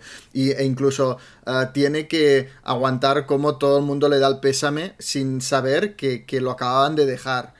Ah, incluso, bueno, tiene que conocer al amante. Bueno, ¿no? Un, doble abandono, pues muy, muy bien, muy bien encontrado. Intimidad de Kureishi, que, de que os hablé recientemente, ¿no? De cómo un hombre decide dejarlo todo, dejar a su mujer, de. Bueno. Eh, son ejemplos de alta literatura que abordan el abandono, el divorcio, la separación ah, y cómo, cómo, cómo se gestiona esto, ¿no? Pues muy bien, porque yo solo conocía la vertiente de Jorge Bucay, Paulo Coelho y los bestsellers de Hollywood. Así que eh, agradezco. y Rupi Kaur. y Rupi Kaur, sí, agradezco tu eh, salvavidas, porque es cierto que es un elemento que yo habitualmente en, en el tipo de literatura que leo no aparece. O si aparece, pues se ha divorciado, pero o se han separado, pero no ese es el, el tema de la novela y queda totalmente diluido, ¿no? Bueno, la mayoría de veces me rescatas tú y en esta siguiente pregunta me rescatarás tú, que te toca. No lo sé. Adelante, Raúl. Un saludo, soy Raúl y quería preguntaros por dos autores, si lo habéis leído y, qué os parecen. Eh, en primer lugar, por Torcuato Luca de Tena y también por John Kennedy Toole. Y bueno, muchas gracias por, por este podcast. Yo solo he leído a Kennedy Toole con La Conjura de los Necios, pero no, poco más puedes leer de Kennedy, de Kennedy Tool porque La Conjura de los Necios, que es una obra maestra, se publica por eh, las eh, insistentes esfuerzos que hace su madre una vez que Kennedy Tool se ha suicidado porque nadie quería publicar su novela. Pero también tiene la Biblia... Es de Neón. De Neón. Porque es una novela que estaba inédita, que a saber quién ha metido la mano ahí, a raíz del éxito descomunal, una vez muerto, que tiene la novela eh, La conjura de los necios. Hmm. Entonces apareció un borrador en un cajón, en fin, no sé bien la historia, ¿no? pero yo siempre desconfío mucho de este tipo de novelas. Así que Kennedy Toole se suicidó fracasado como un escritor que no iba a publicar, su libro fue un bestseller hasta el punto de que alguien publicó otra novela más que quizás ni siquiera tenía terminada o tenía medias, lo ignoro. Tengo las dos, no he leído todavía, porque me da ese repelús la de la Biblia de, la Biblia Neón. ¿eh? Respecto a Torcuato Luca de Tena, pues es un señor que, que, bueno, pues escribió mucho, pero su gran obra es Los renglones torcidos de Dios, que se come casi al resto de toda su novela, aunque fue premio Planeta con una novela, fue premio Ateneo de Sevilla con otra, eh, pero bueno, esto es lo de menos. pero Los renglones torcidos de Dios fue una novela que se leyó mucho entre los años 80, en los años 80 sobre todo, luego quedó un poco en el olvido y ahora la ha rescatado una película. ¿Qué os digo de los renglones torcidos de Dios? Que es una novela decente. Y poco más puedo decir. Se deja leer, ¿no? Tendría que volverla a leer en profundidad. Creo que es más que decente. Tengo una muy buena, muy buena, muy buen gusto de aquella novela, pero fijaos lo que me pasa con esta novela, como nos pasa a veces. No me acuerdo de nada. Pues esto es muy malo. ¿eh? Si, si te pasa esto. Me acuerdo de que, de que me gustó, pero no me acuerdo de nada. Hmm. Claro, cuando yo la pude leer, tendría 15, 16 años, ¿no? 17. Ah, bueno, claro. También hace mucho tiempo, ¿eh? Claro, entonces no me acuerdo de nada y no he visto la película, ¿eh? me he negado a ver la película porque he dicho, esta novela tengo que leerla otra vez. Y luego ya, si acaso, veré la película. Pero me dijeron, es que la película es española, entonces dije, ah, pues entonces... Pues no. Eso es lo que le puedo decir de, de ambos autores. Muy bien. Bueno, pues proseguimos. Hola, ¿qué tal? José Carlos Jan. De la Ciudad de México les recomiendo La ciudad más transparente de Carlos Fuentes. Gracias, bye. Bueno, pues muchas gracias, tomo nota de esta novela.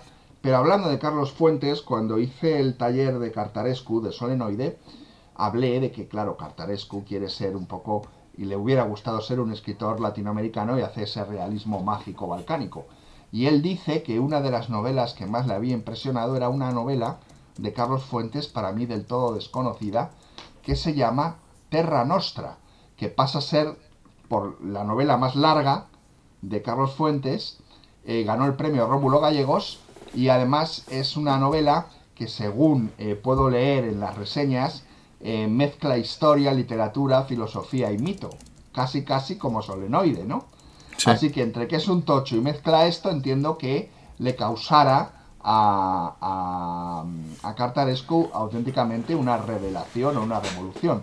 Así que me la apunto porque desde luego pienso, pienso leerme esta novela, que no la conocía, aprovechando que nos has recomendado una de Carlos Fuentes, de Carlos, jolín, ya lo diré, Fuentes. una de Carlos Fuentes, pues yo os recomiendo también, pero solo porque la recomienda Cartarescu, esta novela, ¿de acuerdo? Yo tengo pendiente el de- que lo tengo aquí, eh, ¿Quién ha matado a Artemio Cruz? La- sí, bueno, la muerte de Artemio Cruz, ¿no? Ah, perdona, sí, sí, sí, la muerte de Artemio Cruz. Eh, y, y luego, eh, este que me comentas, eh, lo tuve en la mano en la Feria Internacional del Libro de Guadalajara, porque Alexis Ayala me lo recomendó. Y lo tuve en la mano Pues y mira, o sea finalmente que no, no, va, compré. no va la cosa descaminada. No, no, no, no. No, no, no. Y, y estuve a punto, ¿eh? Y, y Yo no ahora que me había dices esto me de este libro de Terra Nostra en mi vida. Yo el de Terra Nostra no, no, no digo el de Terra Nostra, eh, digo el, el- Ah, el el que nos comenta ella, la, Ah. la ciudad es transparente o, o algo Vale, así. vale. Este lo tuve en la mano, en la mano, el de Terra Nostra, quizá lo vi, ¿eh? porque había toda una sección eh, dedicado a Carlos Fuentes, que, que en México es, bueno, considerado Es un que, dios. es que es un gran autor, pero yo no entiendo Todavía no- por qué ahora está descabalgado un poco del tema. Sí, sí, sí. A- a- a- en España no lo veo demasiado, pero ahí en México estaba, bueno, había toda su obra ahí disponible. Antes de proseguir con las, con las siguientes preguntas, te quería comentar rápidamente mi lectura de Shakespeare, mi última lectura de Shakespeare, ah, que, que, bueno, eh, para mí ha sido muy especial porque cierra la tetralogía histórica de Lancaster, también conocido como Henriada, ¿no? Que empieza con. Ricardo II, sigue con la primera parte de Enrique IV, eh, sigue con la segunda parte de Enrique IV y finalmente he leído Enrique V, ¿no? Nada, súper rápido porque estoy a punto de publicar el Shakespeareando en el canal y ahí pues yo ya estoy como 40 minutos hablando de este libro porque me ha fascinado completamente. Ah, pero, pero el apunto de, de que es de, los, de las obras de Shakespeare que me llamaba menos la atención porque en todas las sinopsis y en todas las descripciones de esta obra la, la tachan de ser una obra patriótica, ¿no? En el sentido de eh, el ideal de rey, ¿no? Eh, Enrique V siempre ha sido un rey muy idealizado como modelo de rey en, en eh, Inglaterra y la obra de Enrique V siempre se ha visto como la obra patriótica de Shakespeare, la obra pues que más ponen cuando Inglaterra está pues en la Segunda Guerra Mundial y tal para exaltar el sentimiento nacionalista y mi sorpresa ha sido encontrarme detrás de esta apariencia de obra patriótica una ironía muy sutil que todavía ahora no me explico cómo lo hace Shakespeare, pero que te, te, te, te sabe te sabe transmitir hace que intuyas detrás de toda la retórica y detrás de todas las grandes gestas en la guerra con Francia de Enrique V el, su cálculo y cómo manipula a todo el mundo para cumplir mm. sus, sus, ambiciones y su sed de poder, ¿no? No te sé decir ninguna parte de la obra que te diga, mira, aquí es donde está la ironía, es aquí cuando dice esto que quiere decir aquello. Es que en todo momento se hace patente uh, que detrás de este personaje eh, eh, hay, hay, hay, una persona pues muy ambiciosa que con una gran inteligencia emocional que sabe jugar con todo el mundo. Y esto me ha sorprendido muchísimo um, y, y, y, me, ha, me, ha, conquistado completamente. Yo no, sé no, si... no, la he leído. Eh, mmm, debería... Es que vamos a, vamos a ver, tú estás haciendo una cosa que por tu juventud la estás haciendo. Ya lo sabes. Llegó un momento en que decidí que las obras de teatro eran para verlas y no para yeah. leerlas. Entonces yo ya no las voy a leer las que nos faltan de Shakespeare. Y todo este ciclo de reyes y tal, que a mí ya de por sí el tema me aburre un poco, pues... No, no, no, pero de verdad que las obras históricas a mí también me da mucha pereza, pero lo único que hace Shakespeare es recoger las crónicas históricas como materia prima, uh -huh. pero es que es como la materia prima, pero a partir de aquí te habla de personajes con una profundidad psicológica y con, y con una humanidad con la que te identificas. Te identificas con reyes, con, con preocupaciones, con, con, alegrías, con esperanzas, mm. muy, muy, muy, muy, muy humanas. Es solo la, la, la excusa. Es la excusa, ¿no? Para, para tratar estos temas. Eh, y lo que, deci lo que dices de verlo en teatro, yo estoy de acuerdo contigo en el 99% del teatro, ¿eh? Por ejemplo, Lorca estaría completamente de acuerdo, pero es que Shakespeare es tan grande. O sea, en un, en un monólogo te suelta unas frases que yo creo que en el teatro me agobiaría, porque claro, uh -huh. te, el actor te lo suelta y ya va a otra cosa. Yo muchas veces con Shakespeare es que tengo que parar y decir, un momento, que lo vuelvo a leer, porque es que me parece uh -huh. impresionante.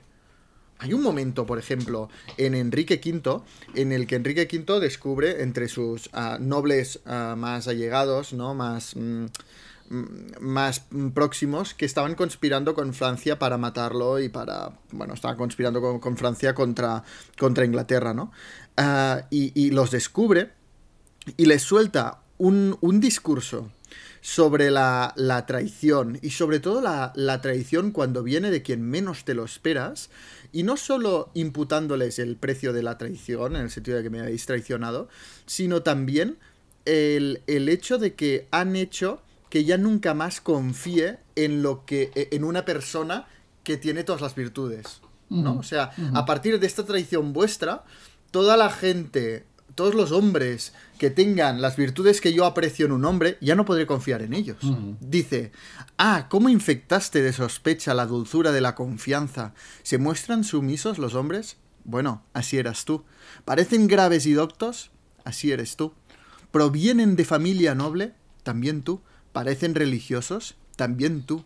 O comen con sobriedad, libres de pasiones groseras, o de alegría o furia, serenos de espíritu, sin ser doblegados por la sangre, engalanados y provistos de atuendos modestos, no usando el ojo sin agregar el oído, y sin fiarse en ninguno de los dos sin juzgar con claridad. Así parecías tú, tan espléndidamente provisto, y así con tu caída has dejado una especie de mancha que marca de sospecha al hombre cabal, mejor dotado. Lloraré por ti, porque esta rebelión tuya es para mí como una segunda caída del hombre. Qué bueno. Qué bueno. Claro. Es que yo esto cuando leo digo, un Es momento. muy bueno. Un momento, paremos el tiempo. Es que esto es muy fuerte. Ah, y en la obra de teatro, pues ya pasarían a otra cosa, ¿no? Y en ese sentido, Shakespeare, hostia, merece ser leído, de verdad. De verdad que merece ser leído. Mm. Bueno, eh... Perdona la turra, es que estoy con Shakespeare últimamente. Que No, no, no, no, perfecto, perfecto. Pues si te parece, vamos a la siguiente pregunta. Venga. Que dice así. Hola, ¿qué tal? De nuevo, mil gracias por el podcast, que me, me lo paso fenomenal con vosotros. Eh, eh, me he leído dos libros de, de Nemirovsky, El baile y Suite francesa, y me han, me han chiflado. Eh, el otro día fui a la librería y pregunté por dónde seguir. Me dijeron que, que estaba muy bien la, la biografía que escribe de Chekhov. Pero bueno, también os pregunto por si me podéis recomendar algo también de, de narrativa suya, porque es verdad que ha escrito muchísimo y me pierdo un poco entre tanta, tanta variedad para ver qué me podéis recomendar. Mil gracias. Muchas gracias. Yo es que he leído Bueno. exactamente los libros que he leído. No, yo, yo he leído bastantes más. Vamos a ver, eh, es importante que leas eh, David Golder, porque es anterior al baile, ¿eh? y es la novela que eh, consagra, ¿no? O sea, es, el, es, es la novela eh, que hace que Irene Mirovsky sea conocida, ¿no? Y famosa en Francia, y luego ya escribe el baile, que ya ratifica, ¿no? Pero David Golder es un perfil de novela en el que atiza a su padre banquero y en el baile es una novela en el que atiza a su madre. ¿eh? Así que importantísimo. Luego también te recomiendo que leas Nieve en otoño, está muy, está muy bien. Y otra, El vino de la soledad. Y por último, para no bueno, Los perros y los lobos. Pero eh, la que más me gusta a mí es El ardor, eh, el ardor en la sangre. ¿eh? Eh, de, la, de la que he hecho varios talleres y la conozco bien. También he hecho talleres del baile y voy a hacer el año que viene, por cierto, soy francesa. Pero, mm, aunque no creo en Suite francesa como novela, porque simplemente eh, te presentan dos partes de una novela que tendría cinco, totalmente inacabada, Hmm. y solamente estaba bien, bien escrita la primera parte. La segunda parte ya había dudas. Aquí abres un debate que, que no quiero oír porque se nos va a quedar un café interminable, ¿eh? Pero las novelas inacabadas, que a mí, o sea, a mí me gustan las novelas inacabadas. Es como ver una cosa, Bueno, me- un edificio medio acabar, es Escúchame, bonito. escúchame, eran cinco partes y solo hay dos y entera estaba la primera. En la segunda parte ya meten mano. Hay una gran diferencia, la primera parte de Suite francesa es una novela brutal, extraordinaria, la segunda parte es más floja y curiosamente Hollywood hace la película obviando la primera parte y centrándose en la segunda. ¿Cómo no? Pero luego habría una tercera, una cuarta y una quinta. Así que, si tengo que decirte una, David Golder, si tengo que decirte dos, David Golder y el ardor en la sangre. Muy bien. Eh, más cosas. Siguiente pregunta. Hola Jan, hola José Carlos. El motivo de mi audio hoy es que hace dos días terminé El Snois de Tony Sala y vaya, me ha gustado mucho este libro y cómo, cómo escribe este autor. Eh, lo he leído en su edición en catalán, ya que soy catalana en este caso y bueno, mm, agradeceros como siempre que me descubráis eh, autores fantásticos y, y bueno, y yo a su vez también puedo recomendar porque hace poco recomendé El verano en que mi madre tuvo los ojos verdes, que lo descubrí gracias a Jan y para mí fue un libro que, que hace mucho, mucho tiempo leí, todavía recuerdo, y lo recomendé a una compañera de trabajo y también le fascinó. Y le hablé de vosotros también porque, porque merecía saber de dónde había sacado ese título, así que muchas gracias y un abrazo fuerte. Bueno, muchísimas gracias eh, también por leer a los chicos. Um, obviamente, si, si lees en catalán y si hablas catalán, lo tienes que leer en lengua original. O sea, esto es, esto es, es así. Um, pero me alegro que lo hayas disfrutado. Y en cuanto al verano en el que mi madre tuvo los ojos verdes, me parece una, una obra impresionante, una novela inolvidable. Y si te ha gustado, te recomiendo mucho La tercera boda de cosas taxis. De verdad que a mí me, re- me recordó muchísimo al verano en que mi madre tuvo los ojos verdes. Y nada, que lea, si le ha gustado a los chicos, que lea Persecución. Y eh, de Tibuleac se publicó Jardín de Vidrio, que era la siguiente novela, pero muchos no la hemos leído por temor a decepcionarnos. Y todas las reseñas que he leído son negativísimas. Por lo Pues que yo no dicho me acerco esto- ni con palo. Dicho esto, pasamos a la siguiente pregunta. Adelante. Hola Jan, hola José Carlos. Os envío este audio un poco a raíz del episodio anterior en el que hablabais de la biografía del príncipe Harry un poco por encima, porque me surgió la tremenda necesidad de leer una biografía de algún personaje que realmente valga la pena ser leída, bien por la historia en sí o bien por cómo está escrita. ¿Me podríais recomendar alguna, porfa? Y luego, por otro lado, desde hace unos años eh, tuve la suerte de poder leer Snows de Tony Sala. Se convirtió en una de mis novelas de referencia porque me voló la cabeza y me gustaría que me recomendarais alguna novela o algún autor o autora que esté en la línea del Snows de Tony Sala, de los chicos. Gracias, un saludo. Muchas Bueno, gracias. Muchas gracias. Una biografía que merezca la pena. eh, biografía, entiendo, biografía literaria. Una o sea, no, bi- no, no biografía, biografía. Voy a diferenciar. Biografía como estudio biográfico histórico. Pues el doble tomo enorme descomunal de Ian Kershaw sobre Hitler. Eso es una biografía. Pero yo creo que aquí lo que quiere leer es una biografía literaria. Y en este caso recomiendo las dos que he hablado antes de Banville, Copérnico y Kepler, y La muerte de Virgilio del escritor Hermann Brock. Si quiere una, una novela que es un tocho, que es, es un esfuerzo estilístico tremendo, que lea La muerte de Virgilio de Hermann Brock. Y no tengo, ya con esta ya va bien despachada. Lo- novelas eh, parecidas o que recuerden o que, o que traten mm, al estilo de los chicos. ¿Cuáles dices? ¿O a qué autores recomendarías? Ah, a ver, tema biografía, antes, los primeros textos, los primeros libros de Tolstoy, que son biográficos, Ah, son impresionantes. Una educación de Tara Westover absolutamente impresionante. Y las de Stefan Zweig, las biografías de Zweig. Y, y, y de Zweig iba a recomendar cualquier biografía suya, de María Antonieta, de Montaigne, son impresionantes, pero yo te recomiendo su autobiografía, El mundo de ayer, que Exacto. es una cosa sensacional. Así, biografías, sí. Así biografías, sí, no lo, de, no lo del príncipe Harry. Ah, y luego ya pasando a los chicos, yo he oído hablar mucho de pues gente que lo ha leído y ah, me recordó Rafael Chirves. Yo ya, como lo dije en el otro café, mm, seguido por la gente que, que me decía esto, me leí crematorio y a mí no me gustó. O sea, no me gustó. Puedo entender, puedo entender la referencia a Rafael Chirves en el sentido de la preocupación temática de, bueno, de retratar la España de la crisis o previa a la crisis y un, un retrato social. ¿Eso lo pueden compartir? Sí, pero es que la similitud acaba allí, o sea, la manera de tratarlo, los temas de fondo son completamente diferentes, la profundidad de los personajes, la forma de narrar, nada, nada, nada que ver. Yo te diría que, que Tony Sala yo te diría que persecu- lee persecución. O sea, es que lee persecución. Y si te gusta persecución, sigue con ánima de Wasim Awad.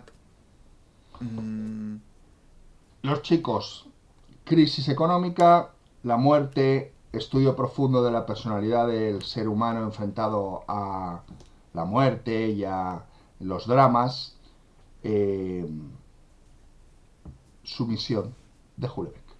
Ah, pues lo tengo que leer. Lo Perdón, mejor, serotonina de Hulebeck. Lo de sumisión, dejadlo aparte. Serotonina. Es que siempre confundo los dos títulos. ¿Por qué? Porque empiezan por S. Serotonina.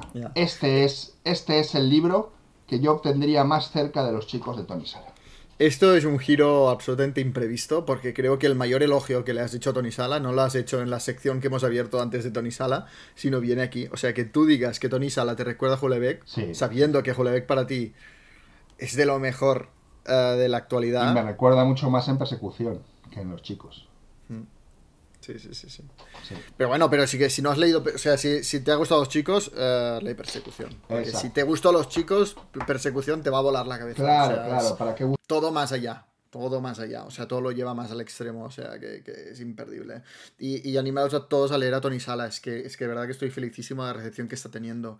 Es de estos libros que no tuvo un boom al principio, porque Tony Sala era un escritor desconocido en España, pero está, el boca oreja está funcionando impresionantemente. Adelante, Víctor. Hola Jan, hola José Carlos, ¿cómo están? Les habla Víctor, cubano, viviendo ahora en Montevideo, Uruguay. Ya Jan sabía de esto, habíamos hablado hace unos meses de este tema eh, habíamos hablado internamente.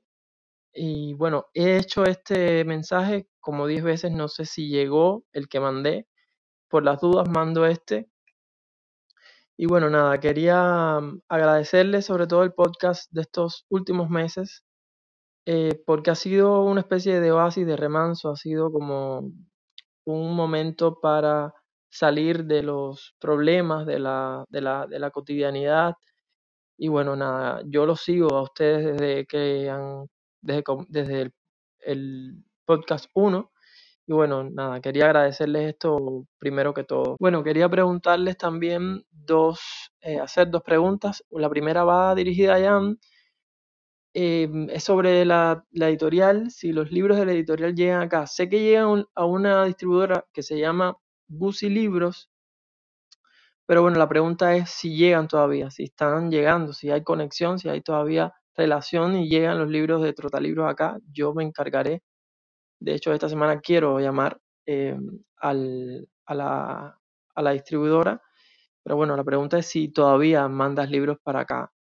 Y la segunda pregunta va dirigida a los dos. Como me la puedan contestar, es la, cuáles son las mejores traducciones de Moby Dick al español y de eh, El Ulises de Joyce. Les mando un abrazo fuerte desde el otro lado del mundo y espero que estos mensajes lleguen. En primer lugar, um, agradecerte las palabras de, de, cariño hacia este espacio, hacia este café. Um, me encanta que para vosotros sea como un refugio el café de Mendel, eh, ¿no? De vuestras preocupaciones cotidianas, que sea, o sea como un... Que no cumpla la función literaria, cumpla algo más allá que no tiene que ver con la literatura, ¿no? Sí, que sea un oasis, ¿no? Para vosotros, porque yo lo vivo igual lo comentábamos el otro día, José Carlos, que dijimos, tenemos que hacer el, el, café de este mes. Y tú me dijiste, bueno, es que no te quería mostrar porque te veía tan ocupado. Y yo, no, no, es que estoy ocupadísimo y tú también. Pero precisamente por esto necesito este café, ¿no? Porque es como una mañana que me olvido de todas las preocupaciones de la editorial, que si San Jordi, que si el nuevo libro que vendrá, que si no sé qué. Y me pongo aquí a charlar de literatura contigo. Yo lo vivo realmente como un oasis vital. Y por lo tanto, me encanta que en vuestros mensajes nos digáis, pues para nosotros también lo es. Así que, qué genial. Luego, e, el, tema de, de Uruguay, um, aquí hay, lo, lo, explico súper rápidamente, ¿eh? pero hay un problema que tenemos las editoriales independientes que como no podemos imprimir, no tenemos la infraestructura ni, ni, el dinero para imprimir directamente en los países de América Latina, lo que hacemos es importarlos, ¿no? O sea, en mandar los libros. Tanto en, en, Uruguay como en México, lo que me está ocurriendo es que he hecho un primer envío de libros, pero claro, la cosa va lenta, se tiene que implementar la editorial ahí y tal. Eh, pero estos, estos libros no van a volver se van allí. Y si yo mando, yo qué sé, me invento, ¿eh? pero 100 y se venden 5, mm, tengo 95 libros ahí uh, que están en ese país. Uh, por lo que antes, de, antes que mandar más, antes de mandar las novedades, mm, quiero ver cómo funcionan los que mandé, ¿no? Y, por esto muchas veces en México y en Uruguay me pedís, ¿y cuándo van a llegar las, las nuevas, los nuevos libros de Trotalibros Editorial? Bueno, cuando, cuando lo, los que se mandaron pues mmm, vayan haciendo. Uh, y, es esto, los, libros van a llegar, pero no sé cuándo. Uh, de momento creo que en Gucci uh, están los, los, cinco primeros libros de la editorial y cuando pues vayan saliendo y vayan llegando los lectores, pues irán llegando los, los nuevos libros allí. Vale, aclarado traducciones de Moby Dick no tengo ni la más remota idea. Yo tampoco. Yo me leí la de Austral mm, en su momento, pero ya, como he dicho antes, es que lo leí, lo leí con, no sé si con 18 años por ahí y, y, y no, es que no me acuerdo. Yo, que yo, no, yo no noté nada, pero tampoco tenía mucho criterio. O sea, mm, igual Ulises no lo he leído directamente. Ahora ha salido la, la nueva traducción de Carlos Manzano para Navona. Exacto pero no sé si, si es buena, es que no sé, no, yo no soy capaz de recomendar ninguna de las dos. Exacto, yo me quedo con mi edición del Ulises de Planeta, que está traducido por José Salas Subirat. ¿eh? Eh, y luego está, por ejemplo, la traducción también de José María Valverde, pero no os puedo decir. A mí yo me quedo con la de Planeta, pero, pero no por nada, o sea, porque es un libro al que tengo cariño, pero no creo que sea la mejor traducción, pero yo es con la que me quedo, ¿no? Aquí se me queda muy grande el tema de las traducciones y no puedo ir más allá, ¿no? Bueno, pues esto es todo. No sentimos no poderte ayudar. Nosotros reconocemos cuando no, no sabemos algo. Un abrazo hacia Uruguay para ti, Víctor. Vamos a la siguiente pregunta. A ver, no sé, se había vuelto esto loco y no sé si se envió el mensaje anterior. Os preguntaba por si había leído para saber vuestra opinión, porque estoy obsesionado con esos libros últimamente. Memoria de Adriano, de Yusenar, Romancero Gitano, de García Lorca y Muerte en Venecia, de Thomas Mann. Muchas gracias. Un saludo a los dos. Muchas gracias. Esto era, Bueno. era el hackeo del camarero, ¿eh? Le, le tocó Sí, de lleno, total. le tocó de lleno. Totalmente. Bueno, eh, habla de tres grandes obras. eh, mm, Muerte en Venecia eh, es una obra maestra.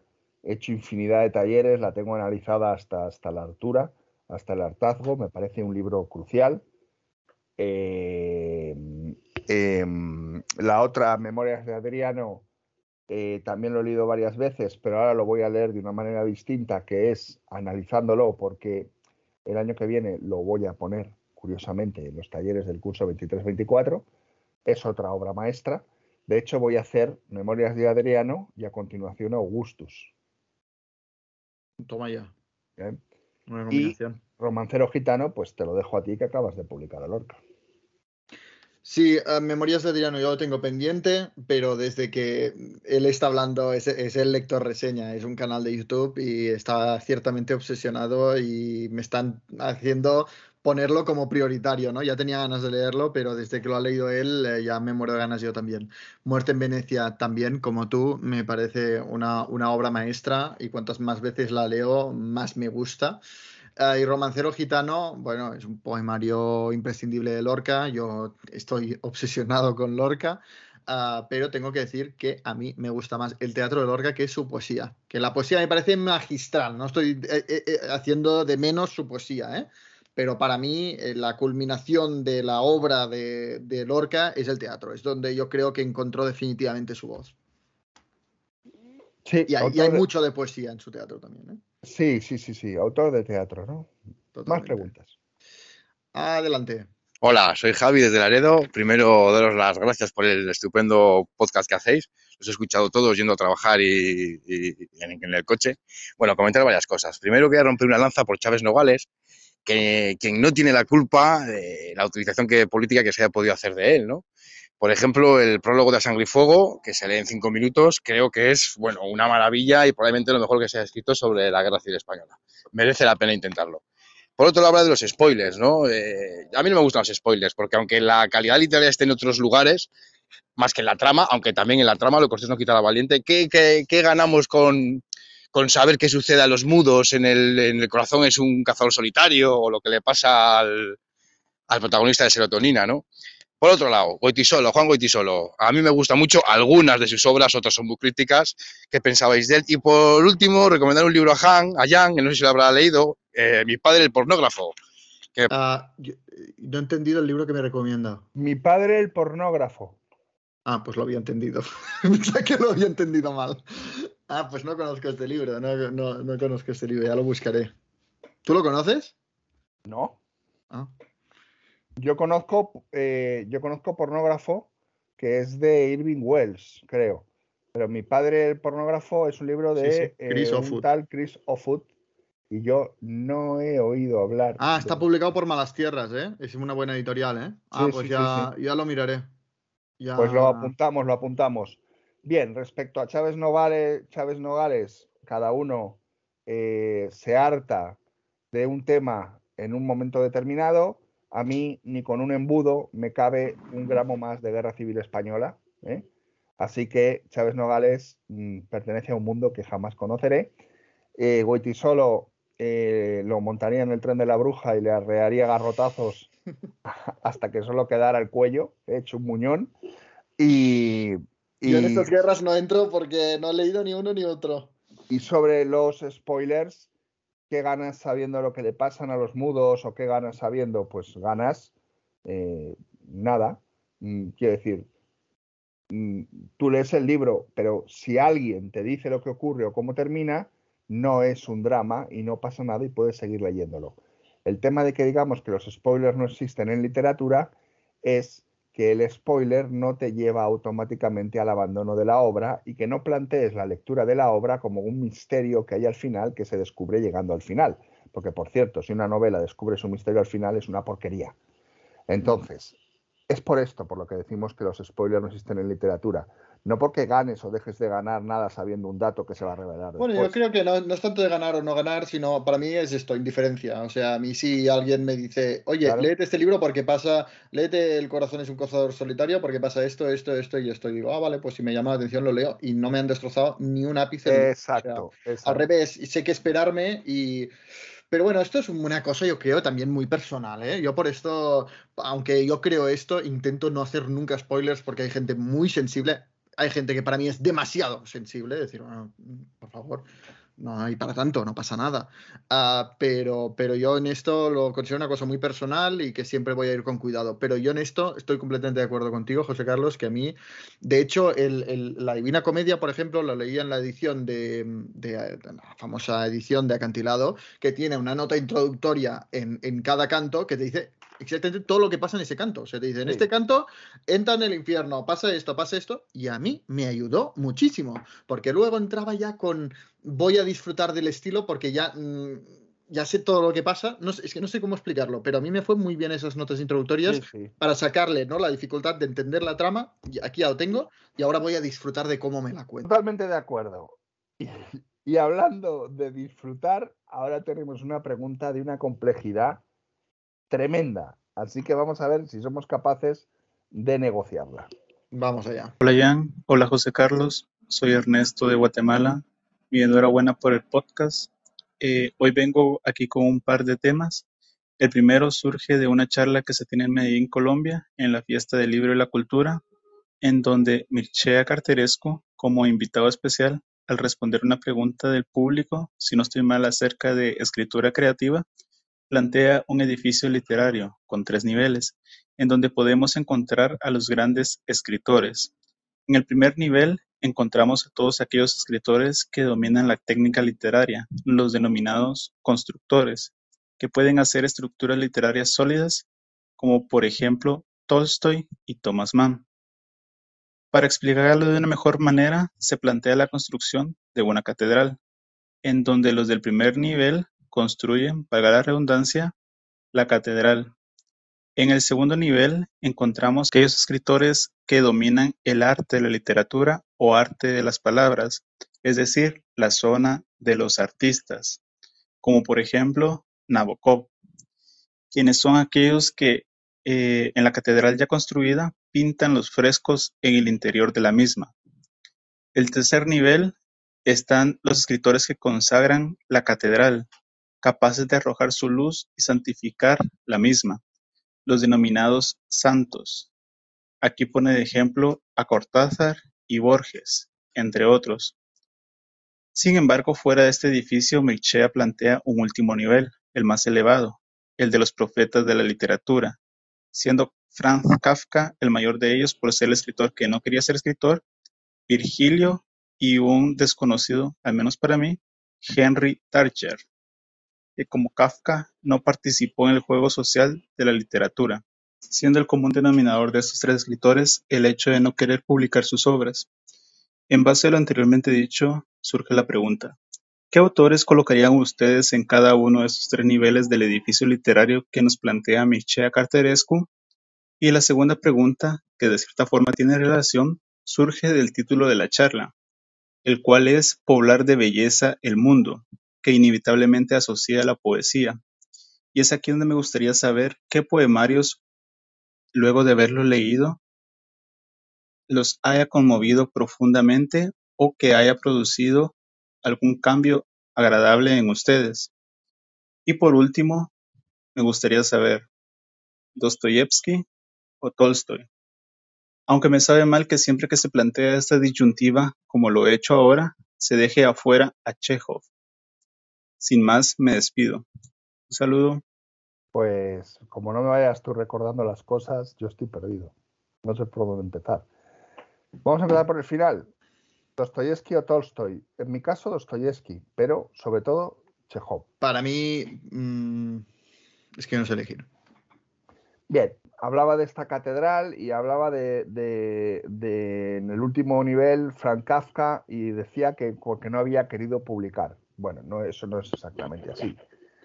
Frank Kafka quería publicar y Frank Kafka en vida publica y publica varios textos, entre ellos La transformación.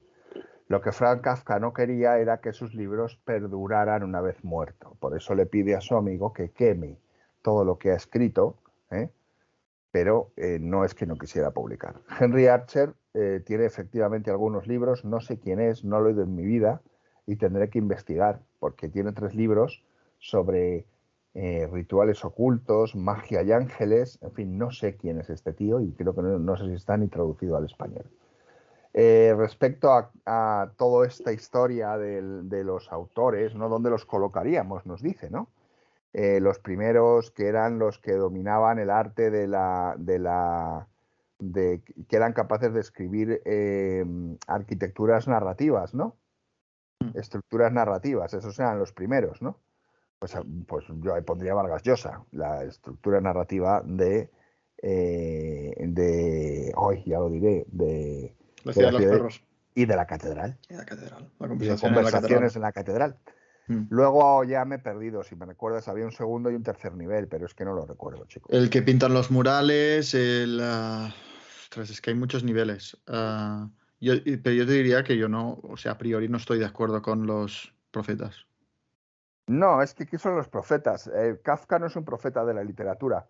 Kafka se convierte en un profeta de la literatura por la manipulación a la que es sometido por parte de su amigo Max Brod, que lo pedestaliza, lo eleva a una categoría de sufriente, de literario sufriente, que no, que no es exactamente así, ¿no? O sea, Sí, pero que tampoco me gusta el criterio de es profeta solo porque no quería ser escritor, aunque fuera cierto. Mm, Bueno, a mí tiene relativamente poca importancia a mí si alguien quiere ser escritor, si no, si tiene traumas infantiles o. ¿Qué hizo como escritor? Obviamente Kafka abrió, abrió una corriente y, y- y- y creo que, que, bueno, fue un explorador, ¿no? de la literatura, o sea, abrió nuevos caminos en la literatura que Pues- muchos han seguido por ahí.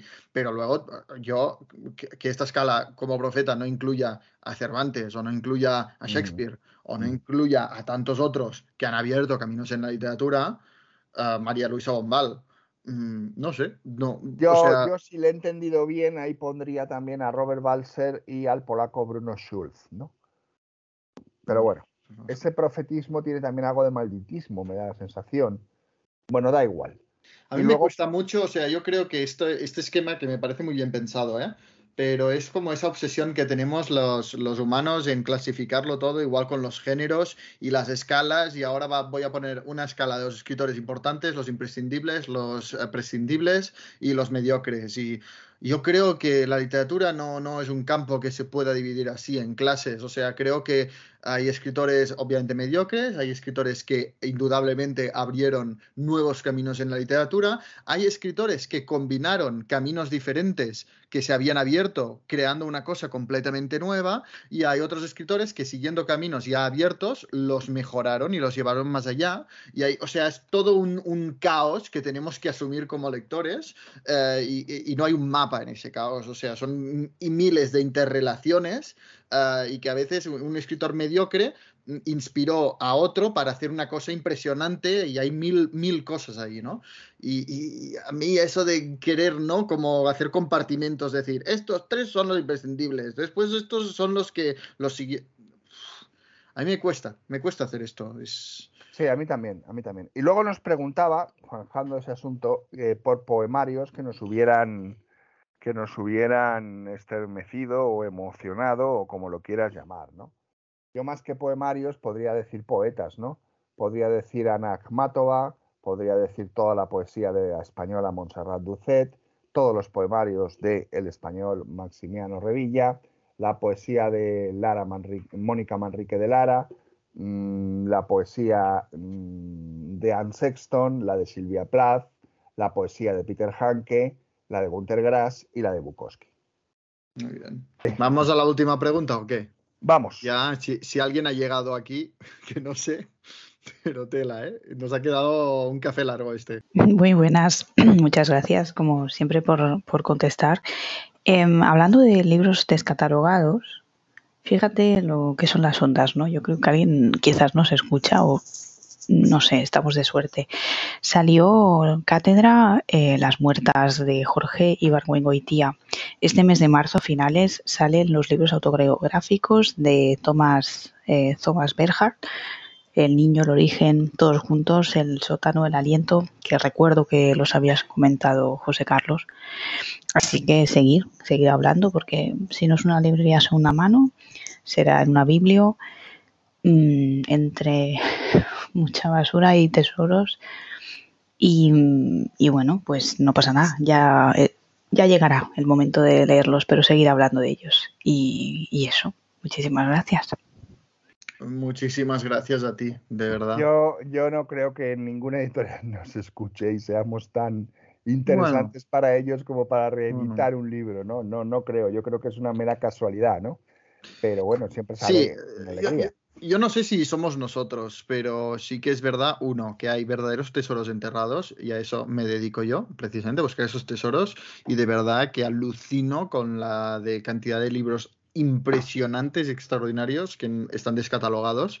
Y hay muchas editoriales como Trotal Libros pues que se dedican a, buscar estos tesoros y existe y está ahí y, yo creo que van saliendo, pero hay todo un trabajo detrás muy complicado, sobre todo porque, repito, y creo que lo hemos comentado al principio de este café, ah, pero, pero mm, es muy complicado porque interesa a muy poca gente esto en real- realmente. O sea, lo, lo fácil es, es ah, poner la inteligencia artificial a trabajar para que te escriba una novela porque esto venderá mucho más.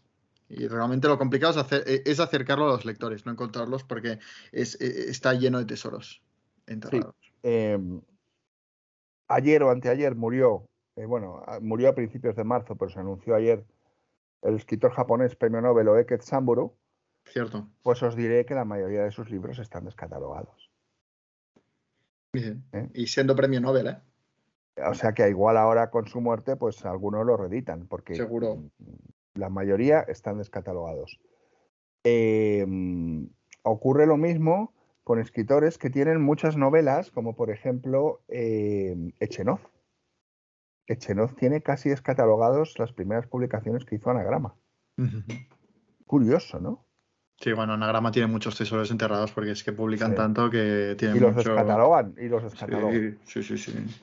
En muchísimo libro anagrama descatalogado. Así que, bueno, pues, pues en esas estamos. Eh, y, por ejemplo, para el año que viene estábamos buscando un libro que tuviera los relatos de Somerset Maugham Mm, y ha sido casi imposible. posible. Hemos encontrado uno que está descatalogado, pero lo estamos comprando en, Iberli- en todo colección, que parece que Mm. había ejemplares. Sí, ahora se van publicando algunos relatos sueltos de Somerset Maugham, pero sí que todos los relatos no me suena que haya ninguna edición. No, este libro es un libro de, de- de cuatro relatos, pero con eso Ah. vamos servidos. No- entre Bueno. nada hay cuatro, Sí, sí, tanto. pero Sí. ese es un café de cápsula doble, no triple. Bueno, es que hemos recibido muchas preguntas, ¿eh? Ya, ya habéis visto que casi no hemos hablado de lo que hemos leído, pero, pero es que teníamos tantas preguntas y, y- y- me encanta que sea así, ¿eh? Yo me lo paso súper bien hablando con vosotros. Muy bien, Jan, pues cuéntanos qué vas a leer de aquí al próximo taller. Al, uy, al próximo taller, al próximo. Café. Al, al próximo. Al Café. próximo. Café. Ah, pues mira, en principio me apuntaba una vez más al marzo asiático, eh, experiencia de la que siempre es algo quemado. De momento he leído un libro y ah, la librería de Mitsuko y no me ha gustado nada. Ah, ahora estoy leyendo Kokoro de, Ah. de.